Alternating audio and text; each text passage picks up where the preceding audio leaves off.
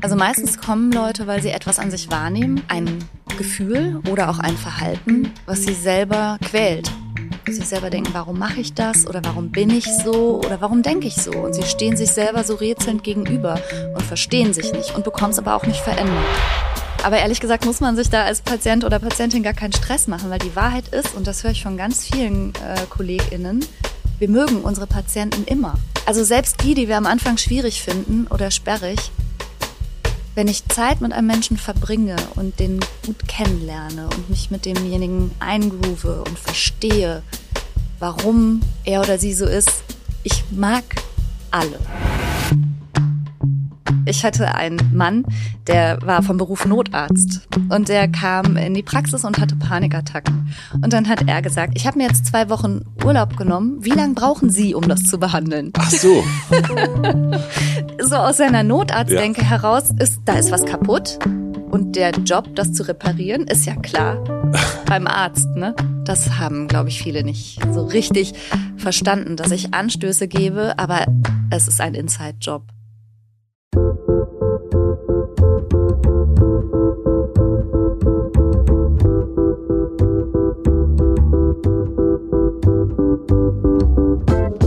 Willkommen im Hotel Matze, dem Interview-Podcast von Mit Vergnügen. Ich bin Matze Hirsch und ich treffe mich hier mit Menschen, die mich interessieren und versuche herauszufinden, wie die so ticken. Mein heutiger Gast ist Franka Ceruti. Franka Ceruti ist Psychologin und Psychotherapeutin und eine der erfolgreichsten Psychologie-Podcasterinnen Deutschlands. Mit ihrer Psychologie to go vermittelt Franka seit gut drei Jahren aktuelle wissenschaftliche Erkenntnisse, gibt Einschätzungen und Tipps zu den verschiedensten psychologischen Themen und Einblicke in den Praxisalltag. Für mich als alten Küchenpsychologen und Fan ihres Podcasts ist sie natürlich eine sehr, sehr spannende Gesprächspartnerin. Wir sprechen über den Unterschied von Psychotherapie und Coaching, das Unbewusste und die Grenzen von unserem Bauchgefühl. Ich wollte außerdem von ihr wissen, wie sich die Arbeit in ihrer Praxis durch den Erfolg des Podcasts verändert hat, wie man als Therapeutin mit eigenen psychischen Differenzen umgeht und wann sie sich überfordert fühlt. In dieser Folge sind viele, viele verschiedene Erkenntnisse dabei vor allen Dingen aber für mich die große Erkenntnis, dass ich im nächsten Leben Psychologie studieren werde. Oder vielleicht auch noch in diesem. Wir werden sehen. Ich wünsche euch viel Vergnügen im Hotel Matze mit Franke Ceruti. Wie geht's dir denn? Gut, gut. Bisschen ah, außer Atem noch wegen der Treppen. Wasser. Ich danke dir. Hier ist Wasser. ich freue mich, dass du Zeit findest. Ja, ich freue mich sehr über die Einladung. Cool, richtig schön. Ich bin aber auch ultra nervös. Wirklich? Ja, klar. Also ganz ehrlich, ich glaube, das ist das erste Mal, dass ich nicht explizit zu einem Thema eingeladen wurde in einem ja. Podcast, so bitte erzählen Sie was über Zwangsstörungen oder über Angststörungen, mhm. sondern einfach kommst du mal mit einem, äh, ach ja, einfach mit einer aufgeräumten Stimmung zum Matze und wir quatschen. Ja. Ja. Ja, ja aber keine Sorge bitte. Nein, ja. also, ähm, also nein, nein, nein, nein, nein. Also das geht natürlich auch schon auch um, um die Psyche heute auch ein bisschen. Das ist gut. wo kommst du jetzt gerade her? Ich wohne in Rheinberg. Ja.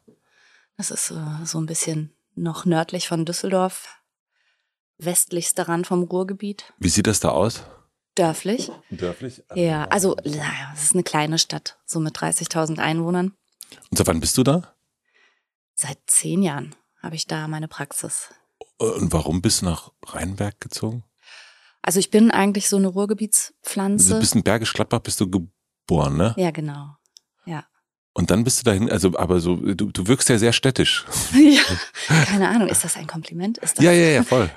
Mm, ja, also ich bin sehr stark im Ruhrgebiet sozialisiert. Ich bin äh, in Duisburg groß geworden und dann habe ich in Bochum studiert. Also das war auch alles sehr städtisch, Ruhrgebietslastig und wollte dann aber so mit einer Trennungssituation einhergehend für meine Söhne gerne das alles noch mal so ein bisschen netter und idyllischer haben. Ah, okay. Ich hatte so Vorstellungen von Kindern, die mit ihrem Rädchen unbelastet einfach mal geradeaus fahren können und man muss nicht mit einem 180er Puls hinterherrennen, weil halt nichts passieren kann. So habe ich mir das gedacht. Es war auch eine Zeit lang so. ich finde ja eigentlich, dass Dorfleben viel gefährlicher ist. Wieso? Naja, weil du, also, du hast so ein bisschen diese Idylle. Ja. Also wir haben, und so Freunde von mir, die ich kenne, also wir haben auch im Dorf wirklich, äh, also wirklich Scheiße gebaut. Also tatsächlich interessant, weil meine beiden älteren Söhne, als die so 16, 17 waren, da haben die auch gesagt, also Mama, ganz ehrlich, was hast du dir vorgestellt, was wir jetzt hier machen? Und das ist wahr. Also ab einem gewissen Alter ist das für Jugendliche so blöd und so öde, dass die halt anfangen, Klebstoff zu schnüffeln oder Genau. so ein Scheiß. Ja. Also jetzt nicht haben meine Söhne. Nein. Ich will keine Gerüchte streuen. Nein. Nee, aber das stimmt schon. Deshalb sagte ich auch, eine Zeit lang war es schön. Und dann wurde mir aber auch bewusst, es äh, kann auch schwierig werden. Und jetzt bist du aber einfach da, weil, weil es immer noch so schön ist für euch. Also ihr habt, Naja, ich habe meine Praxis da. mhm. Und eine Praxis ist ja immer ortsgebunden. Also man bekommt ja so einen sogenannten Kassensitz, um auch mit den Krankenkassen abrechnen zu dürfen. Und der ist an den Ort gebunden. Da darf du man nicht einfach umziehen. Echt, ist okay. Mhm. Warum ist das so? Also die Kassenärztliche Vereinigung hat da irgendwelche Maßgaben. Sie sagt halt, pro 100.000 Einwohner in einem Bezirk darf es so und so viele Herzspezialisten geben, so und so viele Kinderärzte, so und so viele DermatologInnen und eben so und so viele psychotherapeutische Sitze. Und wenn man den dann hat, dann fühlt sich das erstmal immer an wie so ein Sechser im Lotto. So, ja, ich habe einen Kassensitz, das ist ja nicht selbstverständlich. Mhm. Aber dann muss man auch da bleiben. Also du könntest jetzt nicht einfach nach Köln umziehen oder irgend sowas damit. Ja, schon, aber dann hätte ich eben keinen Kassensitz. Dann müsstest du dich wieder neu beantragen. ja, genau. Ah, okay. Und neu bezahlen. Du kriegst den ja nicht einfach so.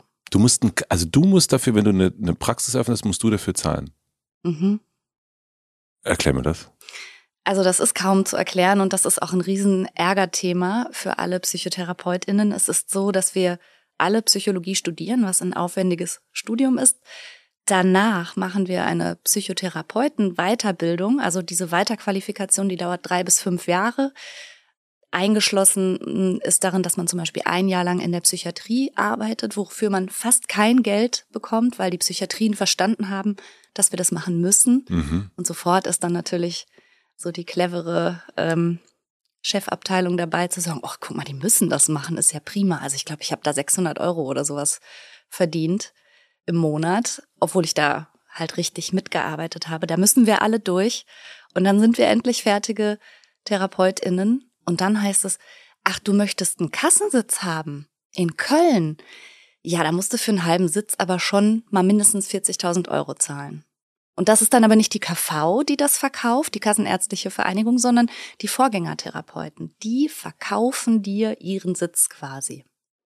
Wow, also das Mhm. heißt, wenn wir jetzt darüber sprechen in Deutschland, es ist, äh, es gibt zu wenig Angebote, also für Mhm. Betroffene, dann hat das auch damit zu tun, dass es einfach die Hürde, also du kommst ja wahrscheinlich mit ein paar Schulden aus dem Studium raus Ja. ähm, und dann musst du noch sozusagen 40.000 Euro zahlen und dann weißt du ja auch noch nicht mal, ob das überhaupt funktioniert. Ja, doch. Also wenn, wenn du da irgendjemand gefunden hast, der seinen Sitz oder seinen halben Sitz verkaufen möchte, dann wird das dann in der Regel so abgekaspert, dass es klappt. Aber das muss ich halt auch erstmal irgendwann amortisieren. Also diese arschteure Ausbildung, die du gerade hinter Mhm. dir hast und dann noch so ein Kassensitz, das ist alles gar kein Spaß. Also es ist wirklich unfassbar schwierig, die Situation. Aber es wird auch zurzeit verändert, weil das natürlich zu Recht sehr großen Unmut erregt hat. Mhm. Aber so einen Kassensitz einfach aufzugeben, würde, glaube ich, den wenigsten Leuten einfallen. Und verkaufen kann ich jetzt meinen wiederum auch nicht, weil es ein sogenannter Sonderbedarfssitz ist. Aber das sind jetzt alles so komplizierte Details äh, aus der Psychologenschaft. Ja, voll interessant, weil man das natürlich überhaupt nicht mitbekommt, was da irgendwie die ganzen Probleme sind, warum man jetzt keinen Platz kriegt und so weiter. Aber wenn diese Ja. Hürden so groß sind, dann kann ich das. Die Hürden sind groß und die Kassensitze sind extrem stark begrenzt. Also das wurde irgendwann mal berechnet, wie viel Therapieplätze angeblich ausreichen würden, eben pro 100.000 Einwohner pro Bezirk. Und dass diese Zahlen bei weitem nicht ausreichen und gerade auch jetzt nach Corona überhaupt in keinster Weise dem Bedarf gerecht werden, das sickert nicht so richtig durch scheinbar. Mhm. Ich äh, interessiere mich ja immer, wie jemand tickt. Das ist ja Mhm. auch, glaube ich, dein äh, Interessengebiet, äh, würde ich mir, kann ich mir vorstellen. ähm, was muss ich über dich wissen, wenn ich äh, so ein bisschen eine Idee dafür kriegen möchte, wie du so tickst? Hm. Ich bin mutig. Also ich treffe manchmal mutige Entscheidungen, die mein Umfeld überraschen. Und ich führe das ein bisschen zurück auf meine halb finnische Herkunft. Mhm. Also ich bin äh, die Mutter einer finnischen, nein, die Tochter einer finnischen Mutter. Ähm, und es gibt so ein Lebensgefühl in Finnland, das nennt sich Sisu. Und das, wenn man das jetzt einfach in Translator eingibt, wird das oft mit einfach Mut übersetzt, aber es bedeutet viel, viel mehr. Also es bedeutet sowas wie ähm, autarkes, selbstständiges Agieren, auch bei Widrigkeiten weitermachen. Es hat was zu tun mit Durchhaltevermögen, aber eben auch durchaus mit Mut und einer gewissen Zähigkeit bei Widrigkeiten. Und das habe ich, glaube ich, zum einen mitbekommen, so in meiner Sozialisation, aber ich kultiviere es auch, wenn ich ehrlich bin. Also ich tue auch was dafür. Wie hast du das kultiviert? Ähm, also wenn du, wenn wir jetzt vorstellen, die, die Mama, hat die dir das irgendwie beigebracht, wenn ihr drüber gesprochen habt oder, oder eher, also ich komme aus einer Familie, wo es eher Vorsicht äh, ja. äh, ist. Und jetzt stelle ich mir vor, dass wenn das so in der Wurzel drin ist, dass eigentlich die Mama vielleicht eher sagt, nee, mach mal. Mach mal. Genau, ganz im Gegenteil. Also manchmal ist es so, wenn ich über meine Mutter erzähle, wirkt das auf äh, Leute ruppig. Aber meine Mutter war zum Beispiel der Meinung, wer laufen kann, kann auch Schlittschuh laufen. Ist ja klar. Mhm. Und dann waren meine ersten Schlittschuhe Größe 23, also die sind wirklich super klein, so wie so kleine Lauflernschüchen, aber es waren richtige kleine Schlittschuhe. Und dann ist sie aber nicht mit mir, wie ich das mit meinen eigenen Söhnen gemacht habe, so stundenlang mit so Rutschzwergen übers Eis und du kriegst selber als Älter so einen Buckel und hältst die ganze Zeit dein Kind fest, sondern die hat mich aufs Eis gestellt und hat gesagt, so, dann fahr mal. Und die hat mich jetzt nicht da allein gelassen, aber die ist ihre Runden gefahren und hat gesagt, na, das Schlimmste, was passiert, ist halt, dass du auf den Arsch knallst, na und? Also die konnte auch loslassen. Quasi. Ja, gut. Mhm. Und auch, also ich glaube, sie hat mir schon das Vertrauen gegeben, ja, naja, dann fällst du halt hin, aber weißt du was, dann stehst du wieder auf und ist nicht schlimm und hat mir quasi Schlittschuhlaufen beigebracht, indem sie mich einfach aufs Eis gestellt hat. Das, wie gesagt, wirkt vielleicht ein bisschen kaltschneuzig, aber ich glaube nicht, dass sie auf die Idee gekommen wäre, es könnte für irgendjemand von Vorteil sein, wenn sie mich stundenlang so durch die Gegend schiebt, weißt du? Und nun denke ich ja, äh, Küchenpsychologie, ähm, bei mir, äh, ich habe dann manchmal eher gebraucht, um manchmal die eine oder andere Sache zu machen und fand mhm. das eher doof mit dem, äh, sei mal vorsichtig ja. und das und dieses Behütete. Äh, äh, wie geht's dir dann? Also bist du dann auch andererseits, hätte, ich hätte mir mehr Vorsicht gewünscht? Hm kann ich gar nicht so sagen. Also sie war ja wirklich gar nicht gleichgültig oder desinteressiert mhm. oder so. Das kann man auf der anderen Seite nicht sagen, sondern ich habe hab schon das Gefühl gehabt, sie hat einen guten Spagat gefunden, mir viel zuzutrauen und gleichzeitig auch viel abzuverlangen. Also das ist mhm. ja manchmal ein schmaler ja. Grad. Und als Eltern weißt du auch nicht immer so genau, wann was gefragt ist. Wir können ja alle immer nur raten. Also ich auf jeden oh, Fall. Total. Ja. Weiß auch manchmal nicht und hatte auch schon ähnliche Themen durchaus mit meinen Söhnen. Es hat sich insofern ein bisschen dann gewendet, weil meine Mutter früh verstorben ist. Also sie ist ähm, erkrankt und dann, als ich 13 war, verstorben. Und dann war es ja dann sowieso so, dass ich sehr viel auf mich selber gestellt war und früh Eigenverantwortung übernehmen musste und Entscheidungen treffen und so. Also da hat sich das dann so ein bisschen draufgesetzt auf mhm. das, was ich aber vorher schon durch die Erziehung, als sie noch lebte, durchaus auch mitbekommen habe. Und was hast du von deinem Papa? Äh, also ja, das ist ein bisschen schwierig, weil in meiner frühen Kindheit, also meine Eltern waren getrennt und mein Vater war so ein Wochenendpapa, der war so der für die Fahrradausflüge mhm. oder mal so ins römisch-germanische Museum gehen Good oder Cop. so.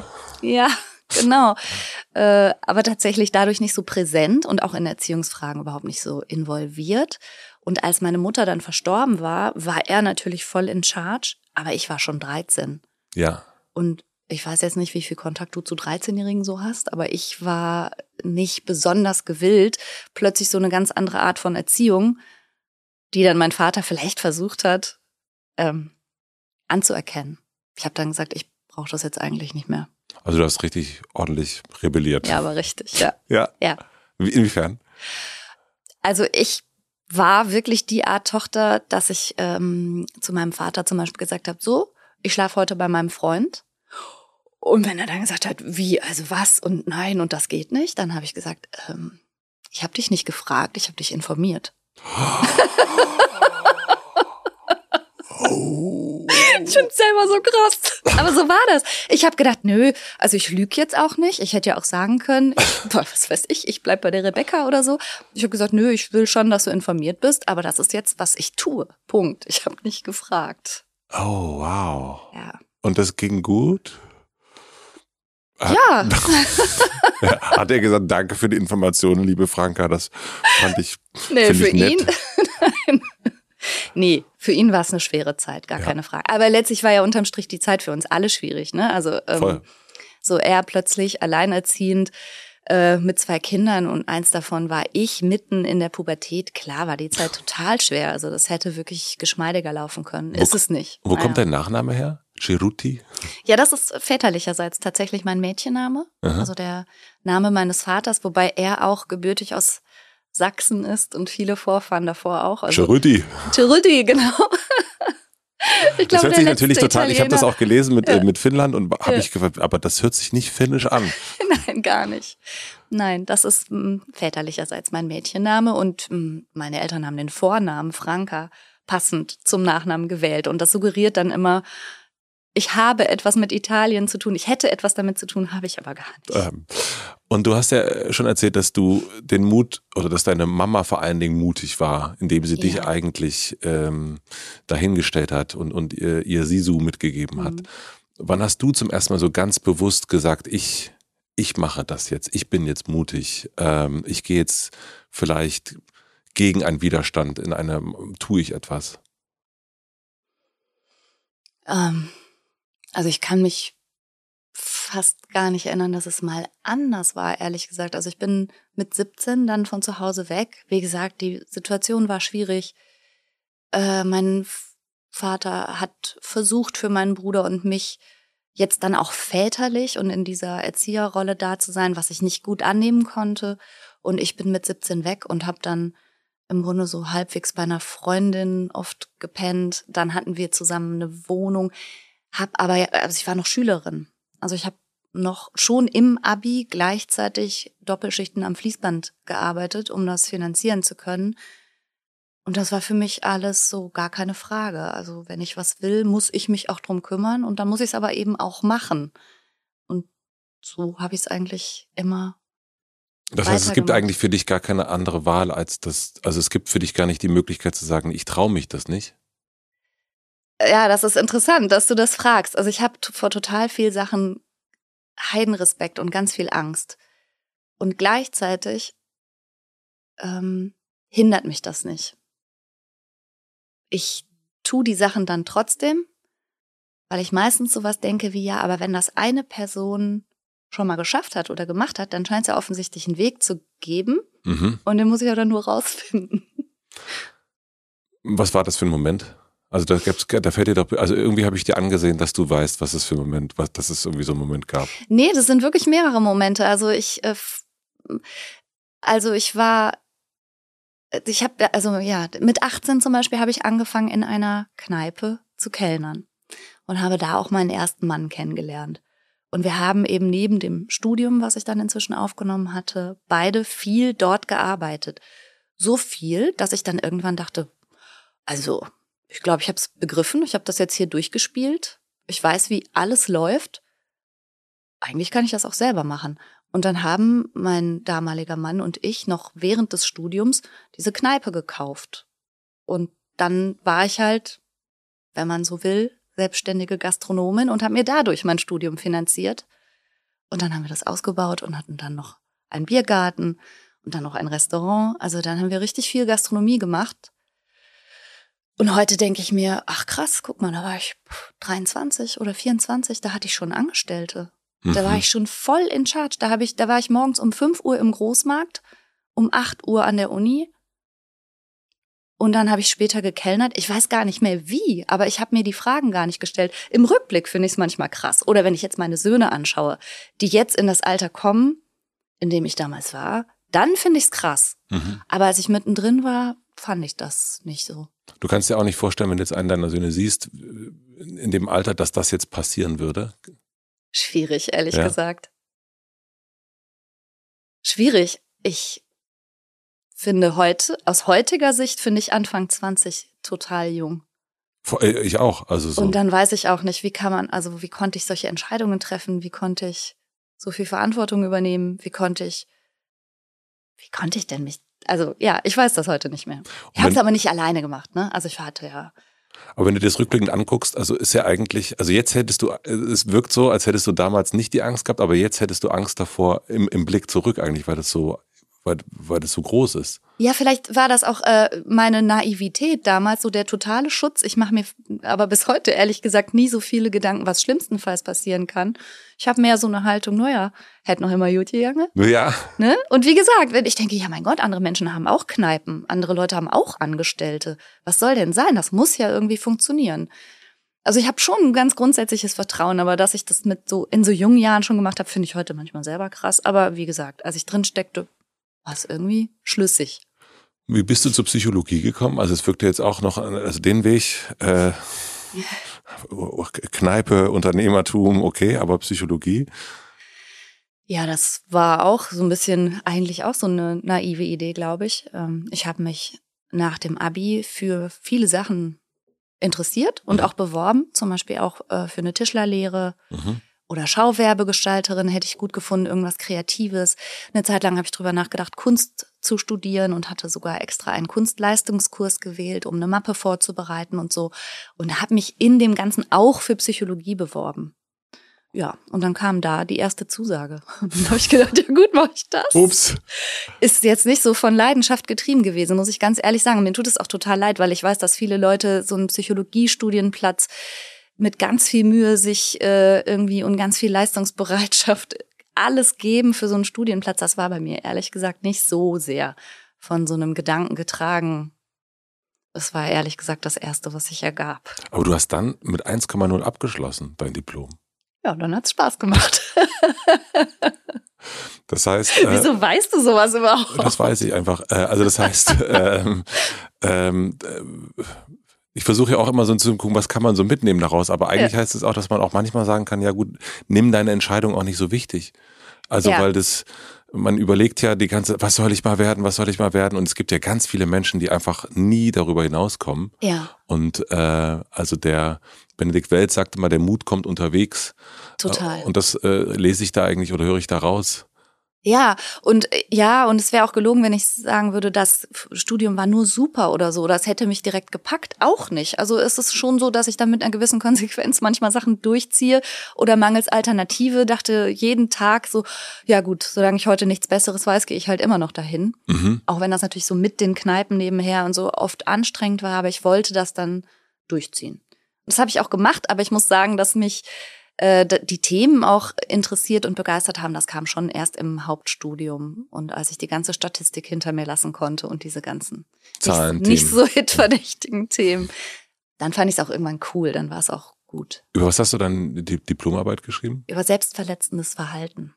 Selbstverletzendes Verhalten. Oh. Ritzen. Ah. Mhm. Also das muss körperlich sein, das selbstverletzende Verhalten? Also in meiner Diplomarbeit ging es darum. Also es ging um, äh, um Ritzen und Schnittverletzungen oder Kratzverletzungen, die sich Menschen in bestimmten psychischen Ausnahmesituationen selbst zufügen.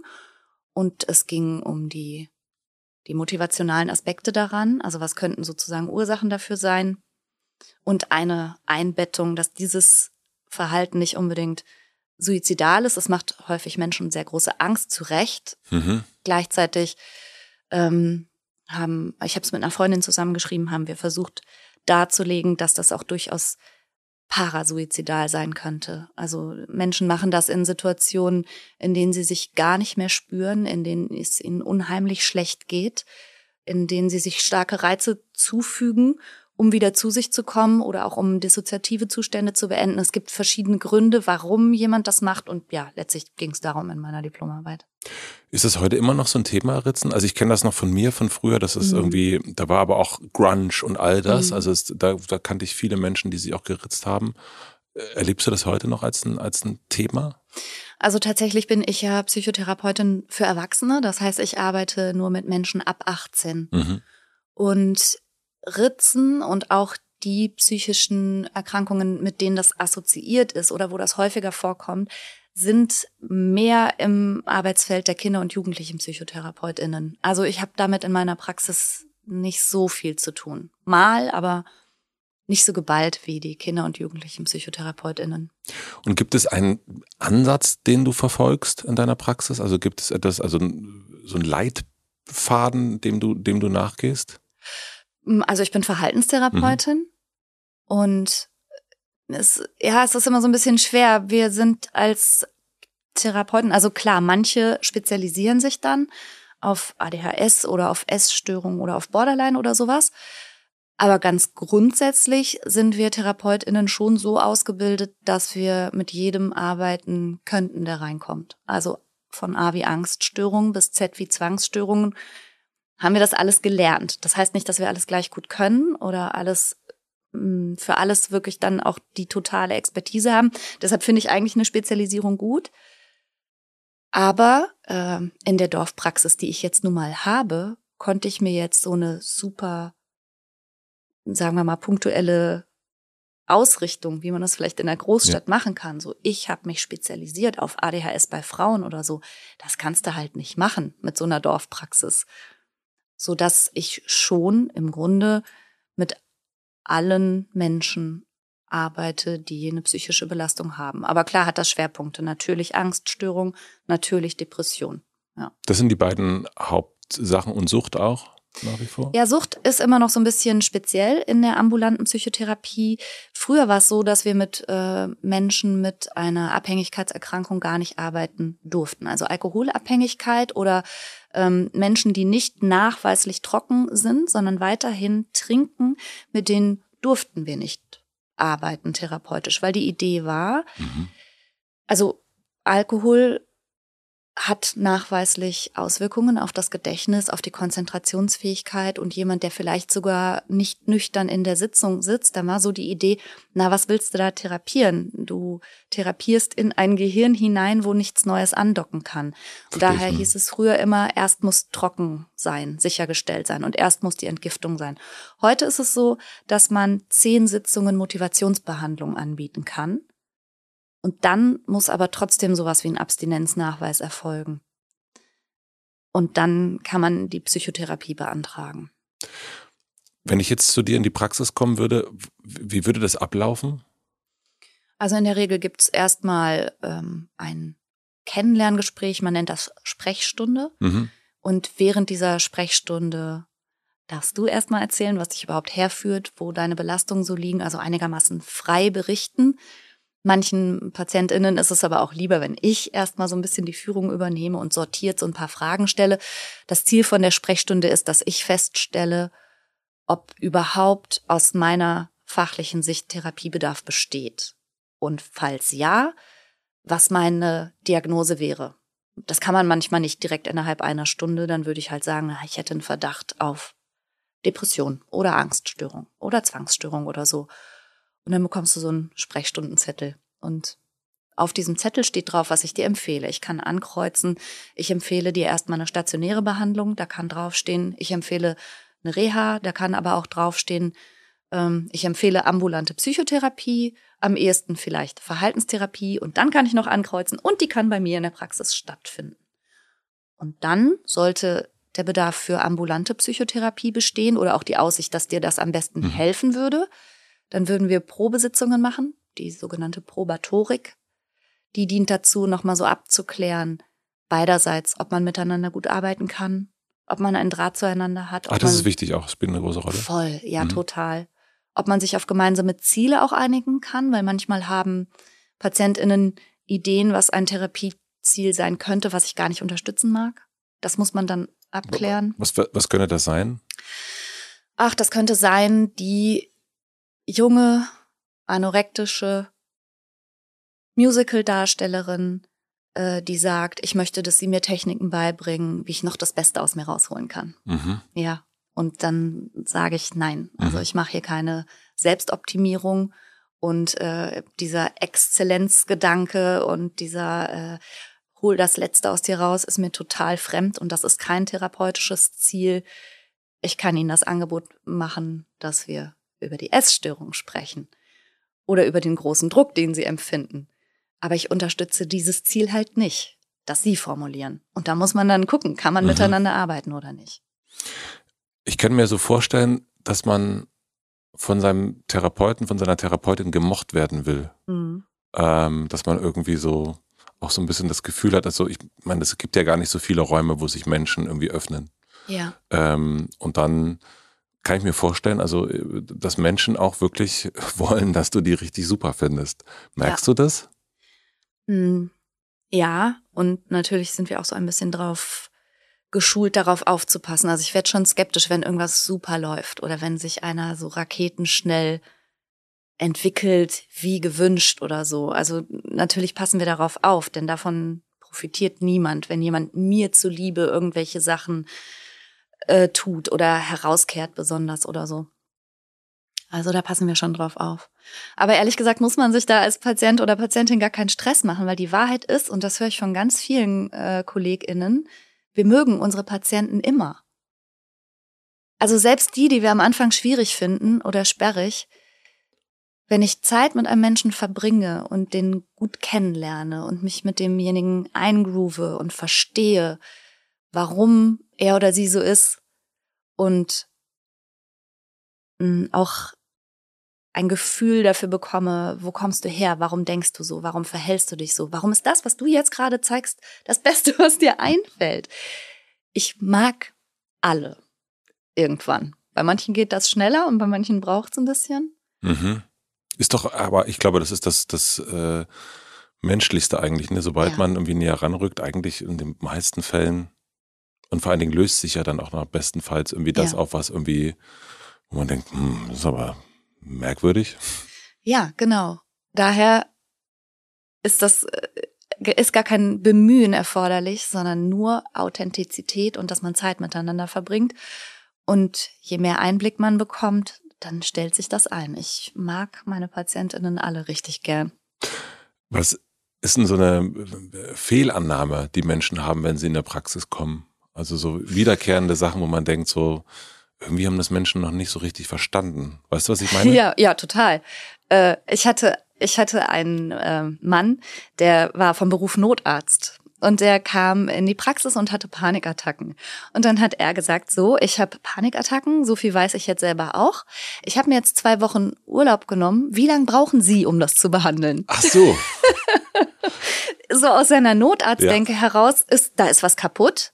Und der Job, das zu reparieren, ist ja klar beim Arzt, ne? Ja, klar. Beziehungsweise bei der Therapeutin. Und das ist sowas, also die, die Arbeit in der Therapie, die liegt sozusagen gar nicht bei mir. Das mhm. haben, glaube ich, viele nicht so richtig verstanden, dass ich Anstöße gebe, aber es ist ein Inside-Job. Und nichts, was ich anhexen könnte oder Leuten angedeihen lasse, mhm. Sondern ich gebe nur Anregungen für die ganze Arbeit, die die Leute dann selber machen müssen. Und das wissen, glaube ich, viele nicht so richtig. Wie, wie kann ich mir, also wenn ich jetzt, ne, ich bin ja quasi bei dir in der Praxis und ich habe dir diese erste Stunde, äh, die, äh, die Probe, nee, wie heißt das, Sprechstunde, mhm. die haben wir, ähm, da habe ich einen Check gekriegt, sozusagen, ich darf wiederkommen. Meistens ist das wie lange eine Stunde? Ja, 50 Minuten 50 geht eine Minuten. Sitzung. Mhm. Wie, wie timest du das? Ich habe Uhren, ja, aber, aber auch ein Gefühl. Ja, okay. Ja. Weil du willst ja eigentlich nicht irgendwas, ähm, keine Ahnung, ich habe mir so nur meine Vorstellung, ne? kommt jemand und ich komme eine vierte Sitzung rein und irgendwas ploppt total auf. Ja. Und ich sitze da und äh, denke eigentlich, ich, brauch, ich brauchte jetzt noch irgendwie drei Stunden mehr hier. Also sowas, mhm. also so eine ähm, Genau, also das hat mich gefragt, wie das so. Also ich habe eine Uhr, die ist also quasi in meiner Praxis wäre die jetzt so ungefähr über deiner rechten Schulter. Ich versuche schon nicht irgendwie super auffällig auf die Uhr zu gucken. Das könnte ein seltsames Signal sein. Dann könnten Leute das missdeuten, als ich bin langweilig, äh, gelangweilt oder ungeduldig oder irgendwie sowas. Das möchte ich nicht. Deshalb habe ich die Uhren schon dezent verteilt. Also ich würde merken, okay, wir haben ähm, jetzt noch 20 Minuten. Und dann ist es so, wenn dann äh, von Seiten der Patientin irgendwie so ein Fass aufgemacht wird, dann ist mir einfach klar, das können wir jetzt nicht vertiefen. Dann versuche ich das sozusagen zu timen. Dann sage ich sowas wie, okay, super wichtig, finde ich auch toll, dass du es angesprochen hast und wir machen uns eine Notiz. Da möchte ich mir gerne mehr Zeit für nehmen. Mhm. Diese Zeit haben wir heute leider gar nicht mehr. Kann ich dich heute so gehen lassen? Ne? Geht's dir gut genug sozusagen? Aber das kriegt man mit der Zeit raus. Also am Anfang, so als ich noch ganz frisch in dem Job war, war das auch immer so mein schlimmster Albtraum. Und das passiert übrigens auch. Also es gibt so paar Patienten, die literally im Rausgehen sagen, aber das Wichtigste habe ich Ihnen ja noch gar nicht Hier kann erzählt. Ich mir nicht vorstellen. Ja, ja. Aber da, ja, das ist aber auch eine Sache des, wie man sich so miteinander eingroovt, dass ich dann sagen muss, okay, ich bin prozessverantwortlich, aber du bist inhaltsverantwortlich. Und wenn das das Wichtigste war, dann bring's nächstes Mal bitte direkt zu Anfang mit ein. Und bist du in der Praxis so wie du jetzt bist? Also gibt es gibt es sozusagen ähm, gibt es auch eine, äh, ein therapeutisches äh, man, man man legt sich so ein bisschen was über und hat so ein also du bist ja total nahbar. Ja. Und und äh, ich kann mir vorstellen, dass die Leute auch sofort mit dir befreundet sein wollen. Ja, nee, ja. Warte. Ja, ich bin nahbar. Auch im Vergleich zu anderen KollegInnen wahrscheinlich ziemlich nahbar. Gleichzeitig, und das ist so eine Befürchtung, die ich manchmal seltsam finde, also ich, ich bin ja auch als Supervisorin tätig, auch als Dozentin, ich habe wirklich viel Austausch und Kontakt mit KollegInnen. Und manchmal bin ich eher so ein bisschen irritiert, warum die so ein großes Bedürfnis haben, sich so stark zu distanzieren. Ähm, weil meiner Erfahrung nach in den letzten zehn Jahren noch nie ein Patient oder eine Patientin unser Verhältnis missverstanden hat. Hm. Bei mir geht das ja sogar noch weiter. Ich bin ja ungewöhnlicherweise mit meinen Patientinnen und Patienten sogar per Du. Und das, das ist für die meisten Kollegen und Kolleginnen so ein totales No-Go. Die sagen, na, das ist so unprofessionell und so. Und dann denke ich mir immer, ja, aber das sind erwachsene Menschen. Die denken doch nicht nur, weil wir jetzt per Du sind, sind wir Freunde. Das hat noch nie jemand gedacht. Und ich kann auch begründen, warum, warum ich zum Du übergegangen bin. Aber. Warum? Ähm, weil ich Gruppentherapeuten, Gruppentherapeutin bin und vor allen Dingen äh, nahezu ausschließlich Gruppentherapien anbiete inzwischen. Und in einer meiner ersten Gruppen hatte ich zwei interessante hm, Begegnungen. Das eine war jemand, der wirklich so vom Dorf kommt und der gesagt hat, ja, aber wie ist denn das? Ähm, ich heiße ja so und so und das ist so ein Name hier in der Region. Dann wissen ja direkt alle, wer ich bin. Ja. Was stimmt. Und eine andere Teilnehmerin sagte, ich bin Uniprofessorin und ehrlich gesagt möchte ich nicht so gerne googlebar sein. Mir wäre lieber, wenn ich für alle nur die Ulla wäre oder die Andrea oder so.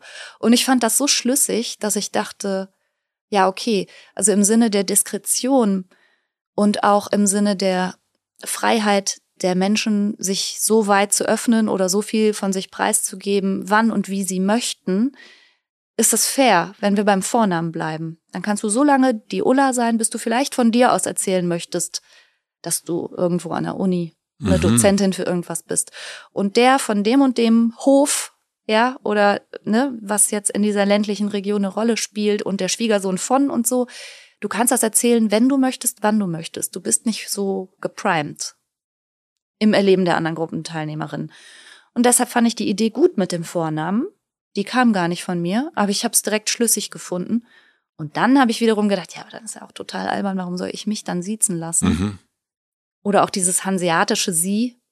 Ja, ja. Ich hätte ja auch den Franka Vornamen Sie. nutzen mhm. und mhm. Sie sagen können, aber dazu bin ich echt zu sehr Ruhrgebiets äh, geprägt. Also nee, also das fand ich dann auch albern. Also bin ich mit meinen Patientinnen und Patienten, sobald die in die Gruppentherapie kommen, auch per Du.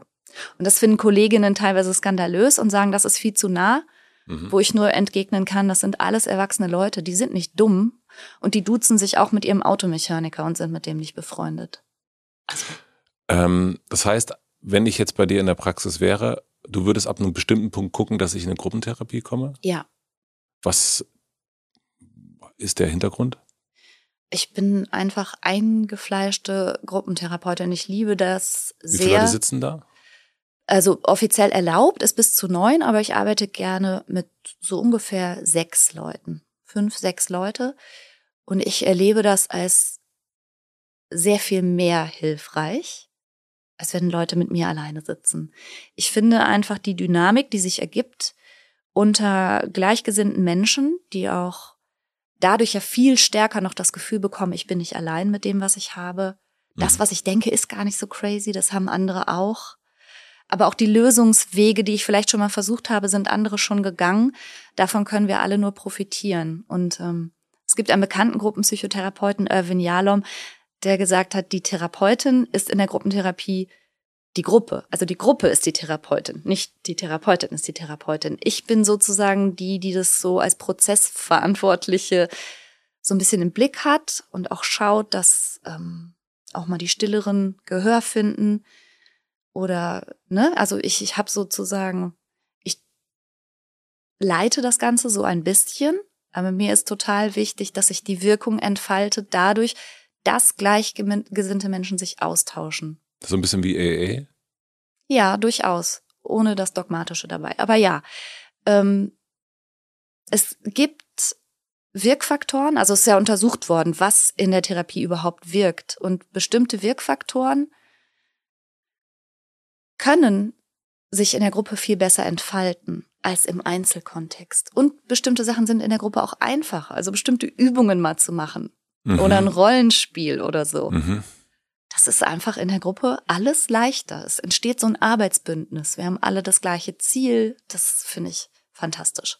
Und ich hätte dann sozusagen, wenn ich in einer Gruppe wäre, da gäbe es dann für mich jede Woche Dienstag, mhm. 17 Uhr, mhm. ist meine Gruppe dann dran. Ja, genau. Ah ja, verstehe.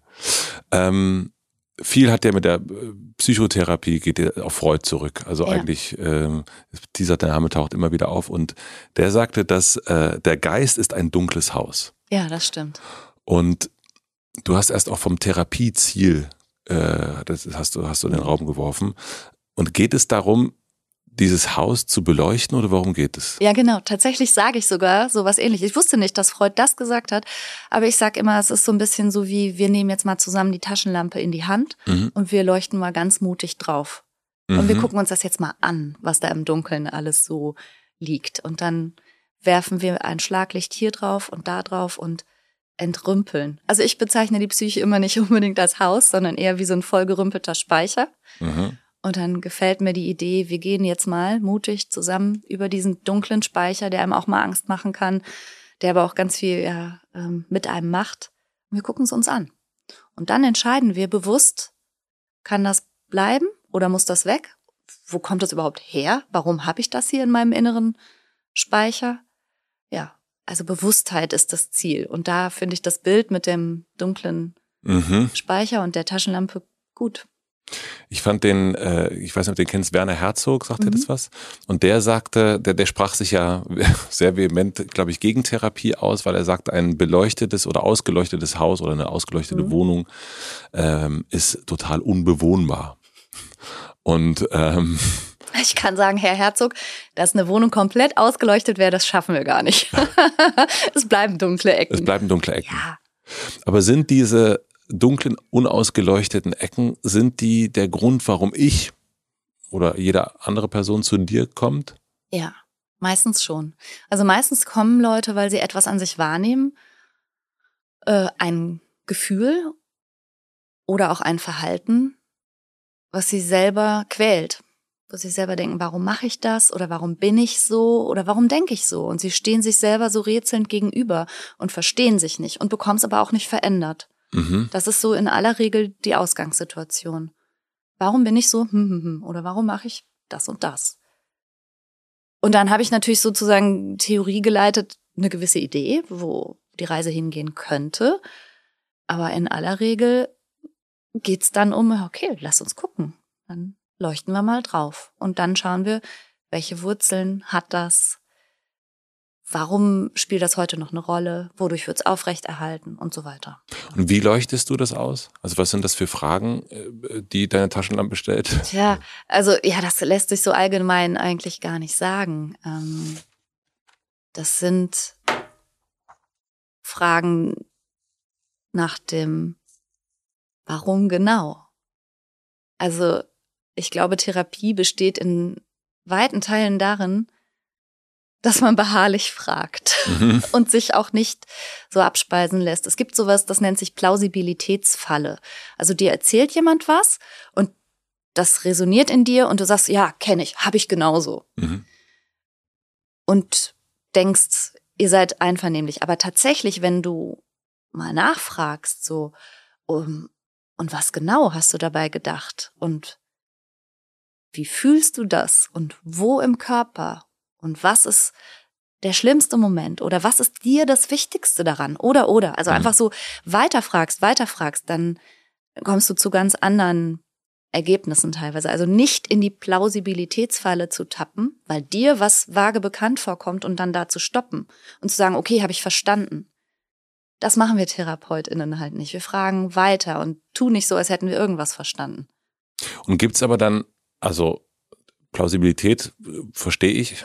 Ich verstehe Plausibilität. Kenn ich. Äh, Kenn ich. ähm, gibt es dann aber dennoch eine Art Ende für dich? Also es muss ja ja doch, doch irgendwo eine Plausibilität für dich geben, oder? Ja, ja, ja, schon. Also es geht ja auch nicht um so ein akademisches Rumgezuppel. Das Wichtigste ist auch ehrlich gesagt nicht, dass ich neue Sachen verstehe, sondern dass die Leute neue Sachen verstehen, dass sie sich selber besser verstehen. Das dient ja nicht meiner Befriedigung, sondern der Selbsterkenntnis der Leute.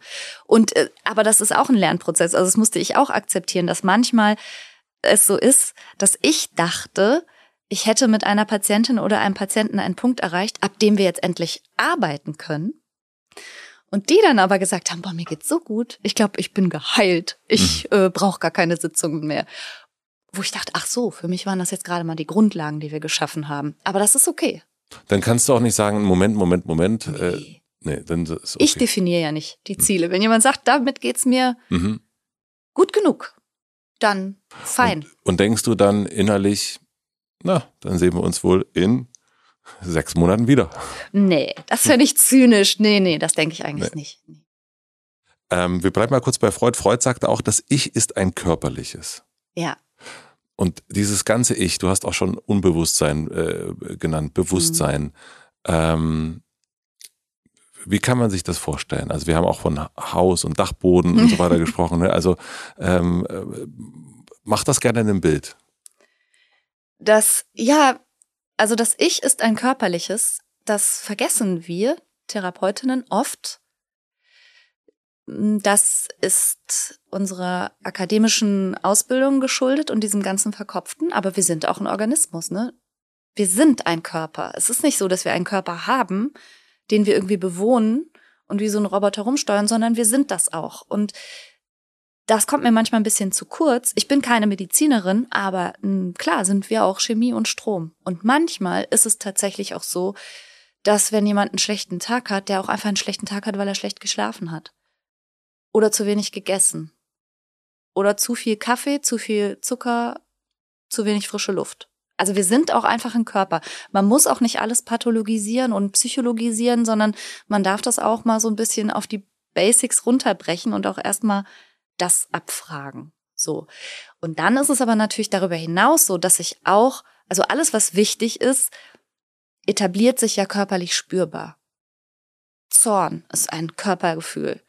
Liebe ist ein Körpergefühl, ja. Also auch das, was, was wir dann als Emotion oder Gefühl klassifizieren, hat ja trotzdem einen körperlichen Aspekt und ist sehr spürbar und kann und sollte auch als solches, also als Erregungsmuster, das ich wahrnehmen kann, mitgedacht werden sozusagen. Also es ist nicht nur so ein, wir reden über Sachen, sondern wir fühlen auch ganz viele Sachen und darum geht's in der Therapie natürlich auch. Und wie schaffst du, wir kommen gleich nochmal zum Bewusstsein und Unbewusstsein, aber wie schaffst du das? Weil jetzt äh, stelle ich mir so vor, ne, wir sitzen äh, gegenüber oder da sind noch andere Leute dabei. Ähm, das ist ja alles sehr verkopft. Es geht um Plausibilität, äh, es zu begreifen ne? und ja. aha soll es machen.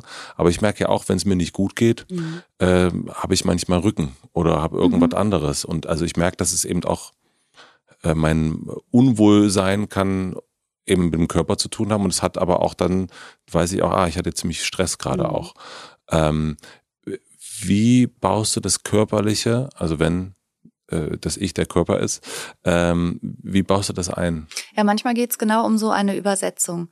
Also ich habe dadurch, dass ich ja ganz ruhrgebietsnah arbeite, teilweise Patientinnen und Patienten ähm, mit auch so einem sozio sozioökonomischen Background, die haben jetzt nicht so eine akademische Schullaufbahn mhm. oder irgendwie sowas genossen. Und das ist tatsächlich so, dass denen manchmal auch das Vokabular fehlt, genauer zu beschreiben, was sie überhaupt haben.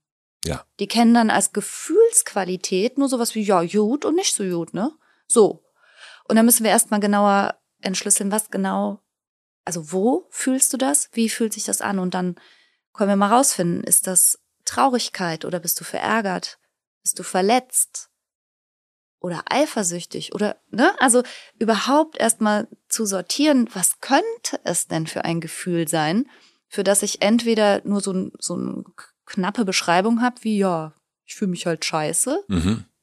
Was könnte das für ein Gefühl sein? Und sich auch dahingehend kennenzulernen, woran merkst du, dass es das ist und nicht das? Und wo im Körper spürst du das und bei welchen Gelegenheiten spürst du das? Also es geht schon wirklich sehr, sehr stark darum, sich kennenzulernen, sich gut zu beobachten, Zusammenhänge herzustellen, Worte für all das zu finden, damit das nicht der Körper die ganze Zeit machen muss, irgendwas ausdrücken sozusagen oder die, die Spannung in sich halten oder manchmal auch krank werden um jemanden rauszunehmen oder so. Ich glaube schon, dass es diese Zusammenhänge ganz stark gibt und ich glaube aber auch, je besser ein Mensch in der Lage ist, Gefühle zu fühlen und zu sortieren, was ist das für ein Gefühl,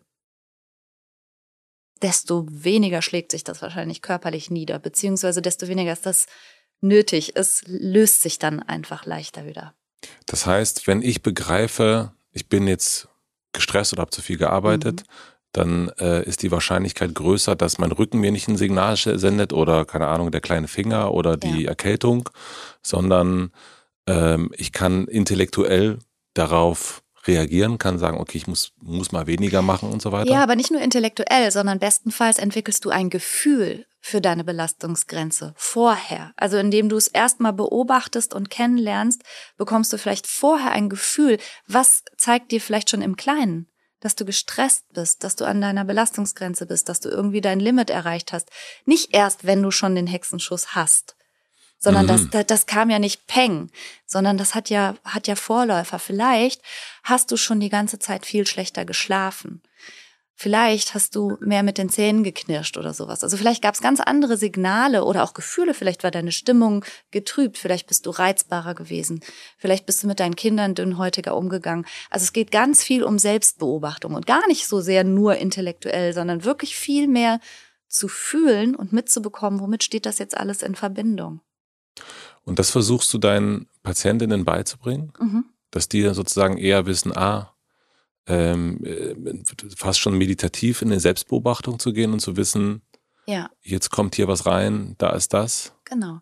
Also, dass meine PatientInnen ExpertInnen für sich selbst werden. Das mhm. ist sozusagen mein größtes Anliegen. Und dazu gehört ganz viel Innenschau, sich selbst kennenlernen, aber natürlich auch Störungswissen. Also, was ist eine Panikattacke? Wie lange dauert die? Solche Sachen auch. Also so faktisch sozusagen auch. Genau. Also mir geht es darum, dass sie möglichst gut sich, aber auch ihre Erkrankung kennenlernen. Mhm. Ja.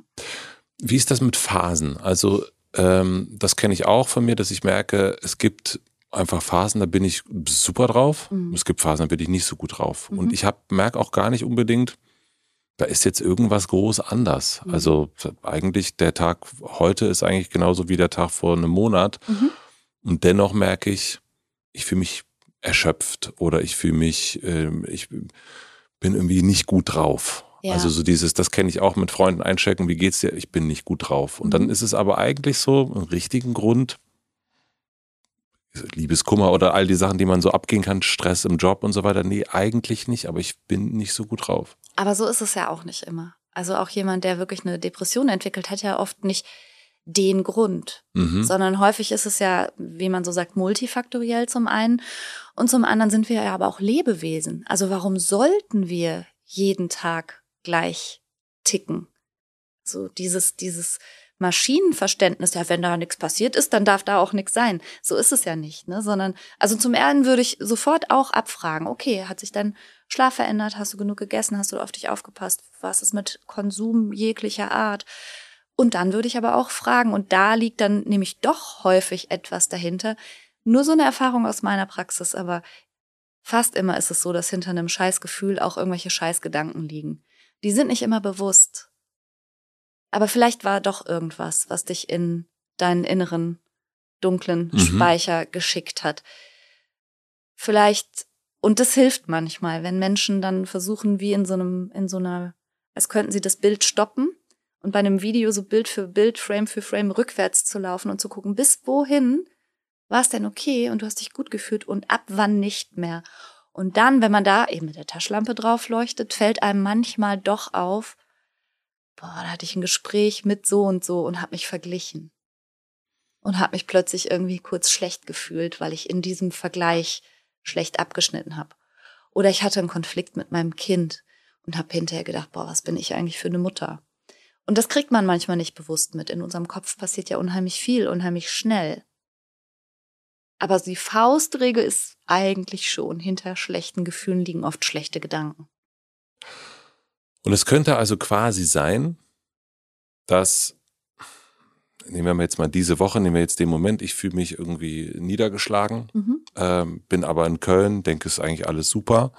Äh, was ist eigentlich los? Hab gut gepennt, gut gegessen, hab Freunde getroffen. Mhm. Und es könnte sein, dass vor drei Wochen Mhm. irgendwie eine Situation war mit meinem Kind, wo ich gedacht habe, irgendwie so ein richtig geiler Vater bin ich nicht. So, ein, Ja. so ein kleiner. Genau.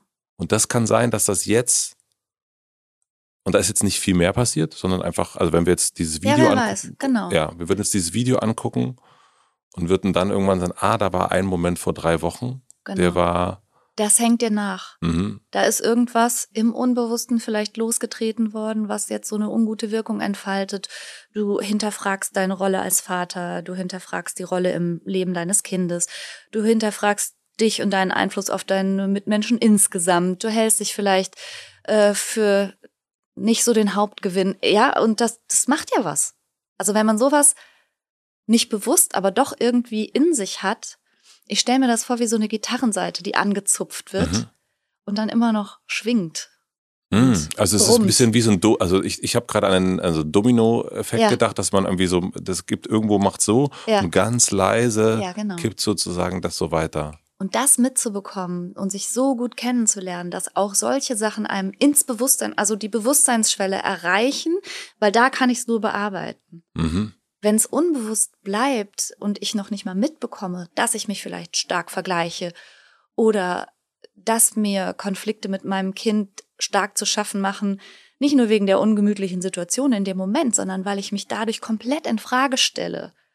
Oder vielleicht wird dadurch was Biografisches angestoßen, weil ich Situationen in meiner Sozialisation hatte, die mir nahegelegt haben, du schadest anderen Menschen. Und dann kommt so ganz vieles, aber eben so wie so eine, im Unbewussten so eine Lawine ins Rutschen. Mhm. Und das mitzubekommen, ist halt Bestandteil von Psychotherapie.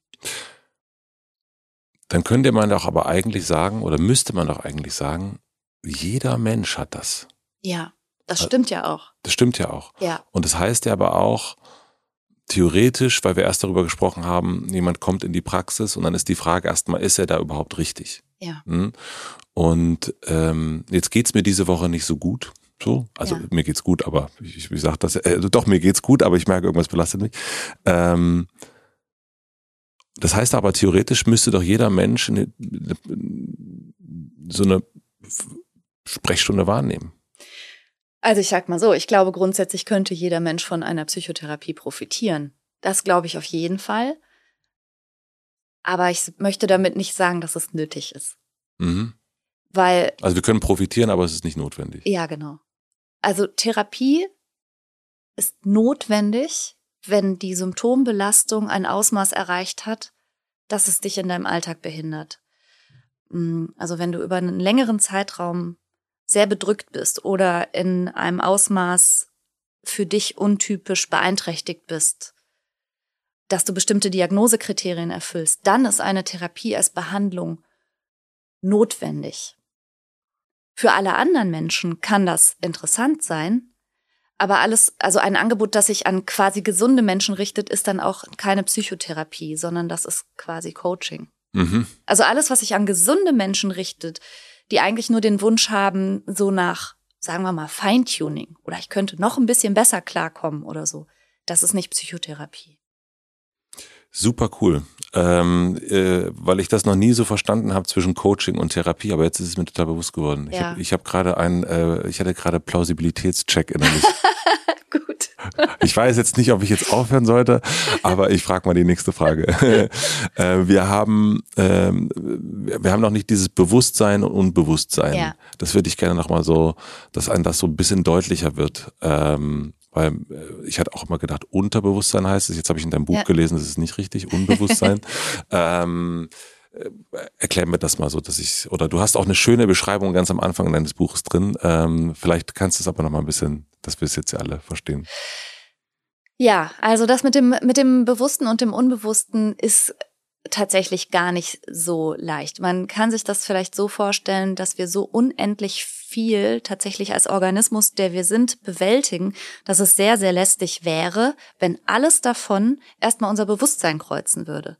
Also jedes Kratzen an der Nase, jede Handbewegung, jeder, jeder Finger, alles, was ich hier mache, müsste ich gerade noch mal eben bewusst durchdenken, dann wären wir in 0, nix im Overload. Das heißt, Also wie das, was ich er- erzählte, gerade mit dem, mit dem Sohn vor drei Wochen, mir wird sofort bewusst in dem Moment, äh, das ähm, fuckt mich gerade irgendwie ab. Ja. Das wäre wahnsinnig anstrengend. Ja, aber ich meinte jetzt tatsächlich viel profaner. Ob du jetzt den, du hast gerade mit dem Stift so gemacht. Ja. Es war dir wahrscheinlich nicht bewusst, Ja. nehme ich jetzt mal an. Stell dir mal vor, jede deiner Bewegungen, alles, was du, was du machst, jede We Bewegung, jede Regung, alles müsste kurz nochmal durch dein Bewusstsein geschickt werden und einen klaren Gedanken sozusagen erfordern, eine Hinwendung deiner Aufmerksamkeit. Es würde überhaupt nicht funktionieren. Und faktisch ist es so, dass wir wie, wie ähm, in dem Buch habe ich es beschrieben, wie als würden wir zwar als Hauptdarsteller durch unseren Film laufen, aber als hätten wir eine ganze Crew, die uns auch noch äh, Anweisungen gibt und uns irgendwo hinschickt und so. Also wir, wir können nicht über alles selbst bewusst nachdenken. Und unsere Verarbeitung funktioniert halt so, dass uns wahnsinnig viele Reize in jedem Moment unseren Organismus treffen, aber nicht alle davon sind relevant auch zu wissen. Mhm. Und wir reagieren auch manchmal ganz unbewusst auf Dinge, wo uns hinterher manchmal auch gar nicht klar ist, wieso, weshalb, warum. Weil es, de, weil es subkortikal geblieben ist. Also es hat sozusagen nicht, weil es energieaufwendig ist, die Bewusstseinsschwelle erreicht und eine Aufmerksamkeitshinwendung erfordert. Und das ist gut. Das ist ein Schutz quasi. Ja, das ist, ist ein Schutz und die meisten Alltagssachen machen wir auch in so einer Art Standby-Modus. Die meisten Leute kennen das, glaube ich. Vielleicht du auch, wenn du mal Auto fahren solltest und dann denkst du plötzlich, ach, ich bin schon da. Ja. Überleg mal, wie krass. Überleg mal, was für herausfordernde motorische ähm, Geschicke da notwendig sind, um Auto zu fahren und um alle Regeln zu beachten und so. Aber nichts davon hat deine Bewusstseinsschwelle erreicht, wie cool das eigentlich ist. Also wir können das und das ist eine Fähigkeit, dass wir so durch unseren Tag robotern. In so einer Art funktionellem Standby-Modus. Mhm. Aber dadurch kriegen wir eben auch vieles nicht mit, was aber dennoch eine Wirkung entfaltet. Mhm. Zum Beispiel Stress oder uns beunruhigt oder so. Aber da unser Gehirn gar nicht äh, bewusst mitschneidet, was alles passiert, verstehen wir dann manchmal auch nicht, wo kommt jetzt das Gefühl her.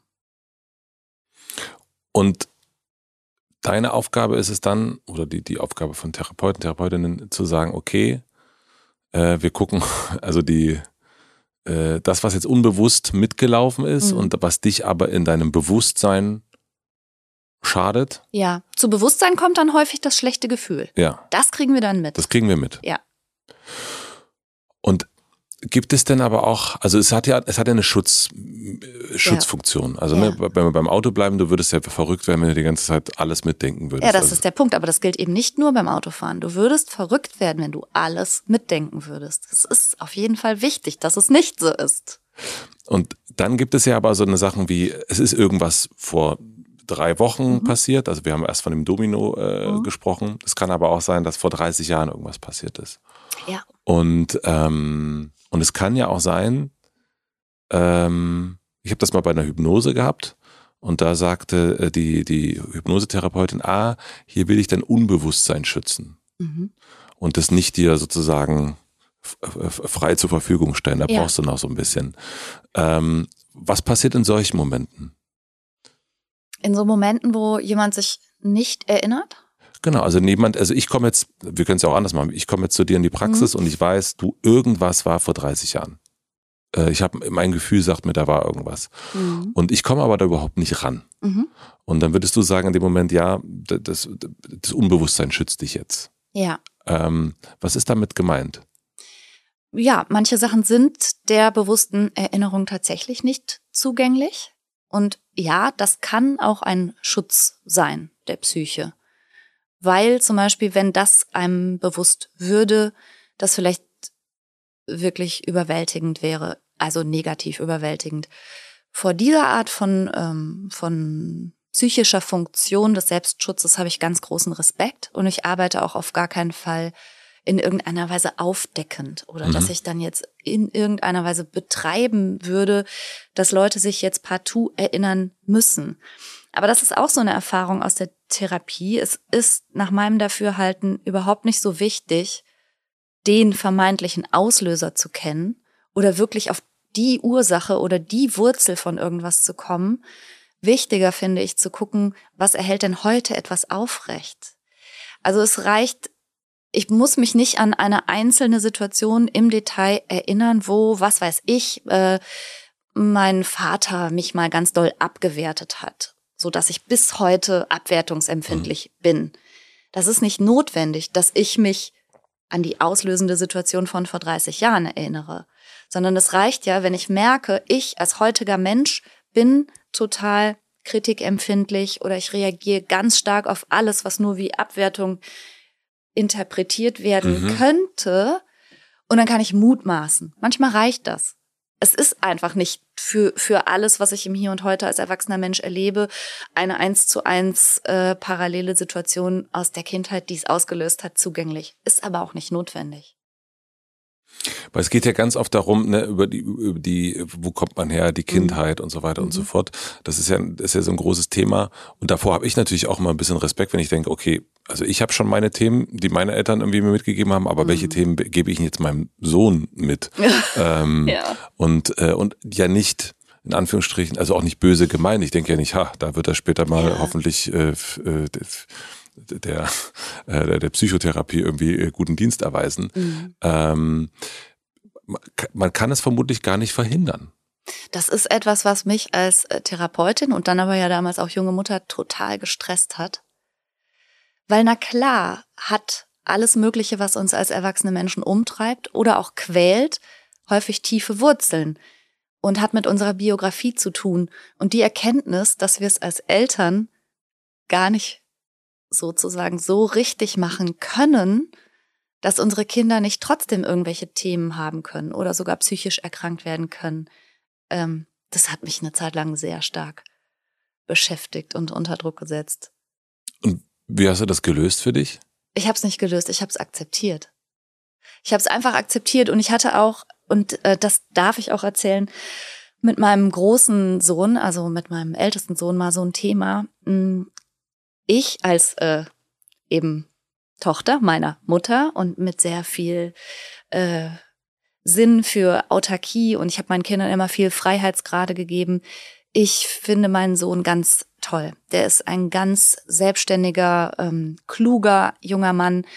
Ich bewundere ganz viel, wie er das Leben so angeht und habe ihm einfach in vielerlei Hinsicht auch viel Freiheiten gegeben und ihm viel vertraut. Und wenn er gesagt hat, ich mache heute dies und das, so wie ich es damals meinem Vater mitgeteilt habe, habe ich einfach gesagt, okay, gut. Mhm.